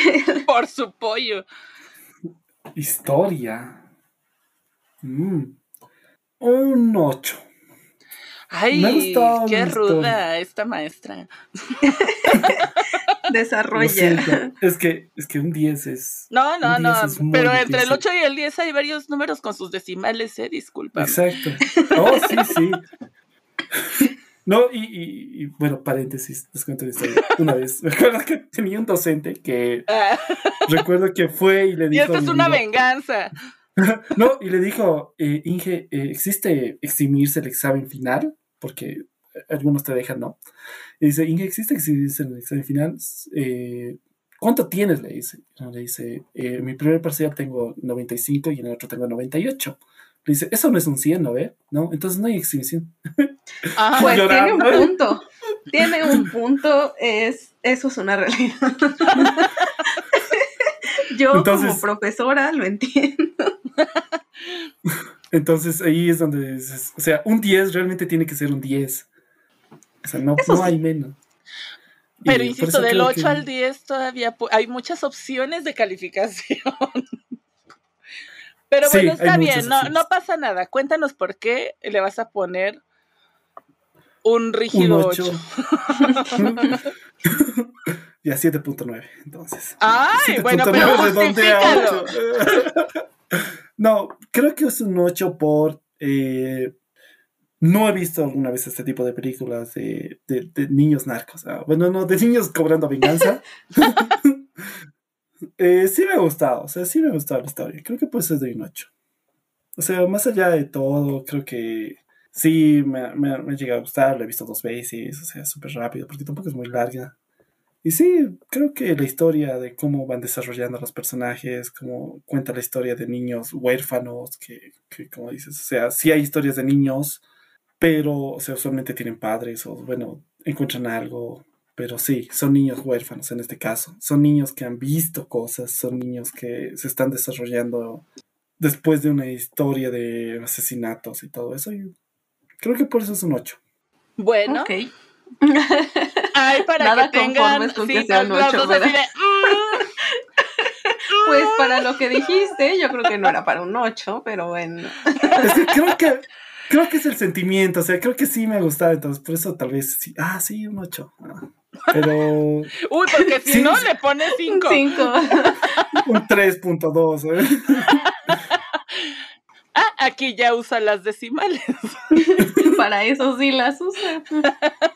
No, pero o sea, creo que sí, por el que ahorita tengo. Tal vez sí después digo, ah, no. Pero sí, creo que de este momento sí, sí, sí me ha gustado y sí, sí lo entiendo. No es muy compleja, me gustan más películas un poquito más complejas, pero sí me ha gustado. O sea, sí, va a haber en familia y todo eso por la historia. Ok. Ah, bueno, bueno, bueno, pues sigue en tu paz. De, ¿Tú cuánto le pondrías, Ole? Yo creo que le pondría un 9. Porque, no sé, mira, ahorita que, que estaba escuchando a Daniel, estaba pensando justo que de repente en otros países, como pasó con la de Somos lo que hay, como que a la gente, ajá, no se le hace tan realista a lo mejor algunas situaciones, ¿no? Que, que se puedan retratar en este tipo de películas y es así como de, no mames, pero eso ya cuando va a pasar y es too much. Y desde este lado se ve y dices, no, sí pasa, te lo prometo. Sí, es, es, más común de lo que creería. De lo que nos gustaría.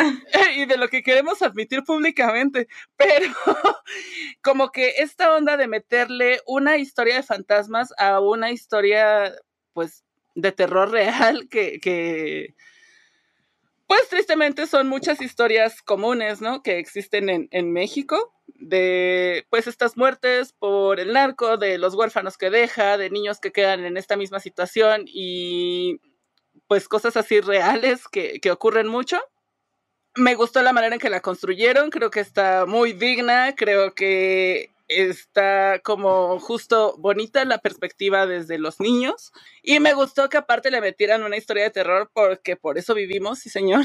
Entonces, no sé, se me hizo un mashup muy bonito, pues no le doy el 10 porque sí, me hubiera gustado ver más de la mamá, me hubiera gustado verla espantar a lo mejor de una manera más cruda o que saliera un poco más o que, como dices, asustara a lo mejor a, los huascas, ¿no? A la par que estaba asustando a su propia hija. Pero dentro de todo, no tengo grandes quejas y se me hace una muy buena historia, así que sí le daría un sólido 9. Sí, no quiero que parezca que te estoy copiando porque desde, que Daniel dio su calificación dije, mm, mm, no, creo que se merece un Imagínate, estoy moviendo mi dedito, pero... Estoy tan enojada eh, que estoy haciendo este movimiento desde hace horas. Y todos saben qué movimiento estoy haciendo. Sí, claro. Pero uh, sí, yo creo que para mí la historia es pues igual que lo que decía antes, ¿no? Me parece que, mm, que es muy valioso, que, que, es muy valioso este, cómo, cómo construyó la historia y para mí el hecho de que ella misma la haya dirigido es un plus muy grande porque sé que las cosas las hizo tal y como las había pensado y creo que son muy buenas. Creo que, de hecho, también, no sé en qué festival ganó por guion, guion original, historia original, una cosa así. Y, entiendo perfecto por qué, mm, porque pues sí, a pesar de que tiene aspectos o inspiración de, de, algunas otras pelis, sí tiene también su propia historia y que siento que sí es muy nueva, uh, que sí tiene cosas como distintas e interesantes y pues también creo que es muy conmovedora. Mm, y creo que las pelis de terror que son conmovedoras son como un plus para mí, que soy una dramática y que me gusta el terror. Así que también es una cuestión personal, debo admitir. Le doy un 9, un sólido 9.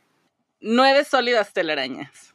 Nueve sólidas telarañas y pues, bueno, creo que eh, bueno, pues estas son todas las telarañas del terror. Y se acabaron las telarañas. se acabaron las telarañas del terror. Que aguantan elefantes.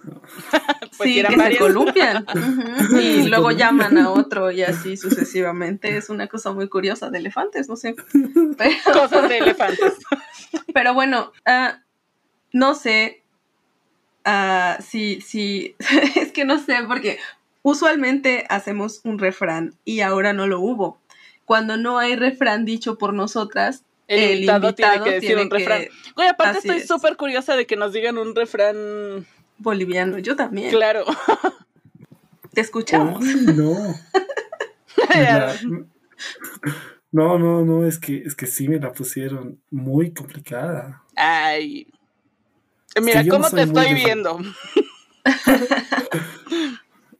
Eh, es que, es que de verdad no, no, no, no, no estoy. A ver, yo te digo uno y tú me contestas. Es así de. como la reta de raperos, pero de refranes. ¿Cómo se dicen las retas de raperos? Eh, batalla de gallos. Sí, sí, yo soy un gallo. A ver, ahí te va. aguas con lo que dijiste la semana pasada. ¿eh? Ahí está. Bravo, don Tomás. No, ¿qué dijo? No lo escuché. Camarón que se duerme se lo lleva a la cola. Ay, nada más. Yo iba a decir ese, ese no es boliviano. Sí, por eso, ese lo, continué, porque te quedaste callada. No, tienes que decir uno de cero. A ver, vas. No, no, no, es que estoy pensando uno. A caballo regalado no se le mira diente. Ah, muy bien, muy bien, muy bien. Y mira, sí le dijo en versión Don Tomás de Bolivia. Sí, sí, sí, está diferente. El don Tomás de acá te diría, caballo regalado no se le ve colmillo. Ajá. ya ves, eh, son similes. La manzana no que cae lejos del árbol, no sé. Ah, dijiste la mazorca. Con todo. La manzana. Árbol de mazorcas. la mazorquera. La mazorca se llama choclo. Oh. Ah, oh. es verdad, sí, sí, ahí, ahí vamos a empezar a tener problemas regionales. bueno, antes de que esto se ponga No hablemos del aguacate. Antes de que empecemos con la palta. sí, sí, sí, por favor, ya basta. No, pero, pero, muchas gracias. muchas gracias. Muchas gracias, Daniel, por, por aceptar nuestra invitación. Esperamos que te la hayas pasado muy bien. Y eh, pues recuérdanos dónde te pueden seguir y si quieres mandar saludos a alguien, pues este es el espacio. Eh, nada, creo que me pueden seguir en Instagram con danietacf94. Si, si quieren hablar de, de venir aquí, pues pueden escribirme. También tengo bueno, voy a sugerir, es un amigo que también tiene, que se llama Agua Baibeto, que sí da eh, visitas turísticas y bueno, pues si quieren también venir, me hablan y les digo qué pueden hacer, qué actividades hay, qué tipo de seguridad se tienen que traer.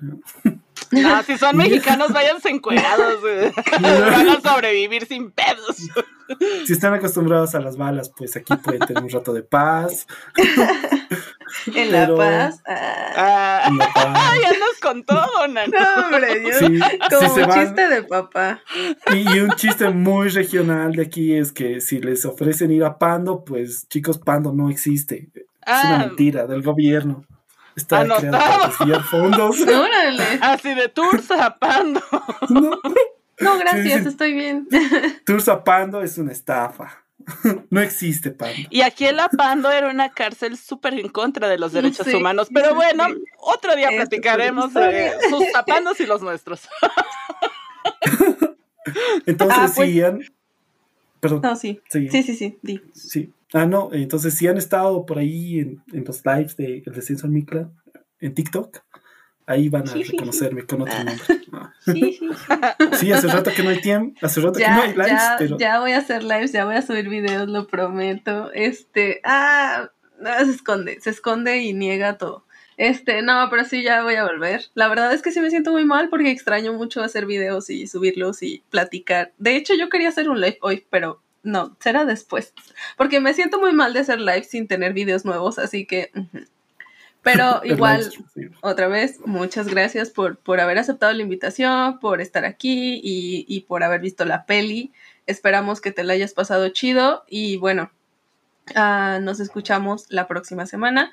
Recuerden que este es nuestro segundo capítulo de la cuarta temporada y que vamos a estar hablando sobre cine de terror hecho en México y también recuerden que nos pueden seguir en todas nuestras redes sociales.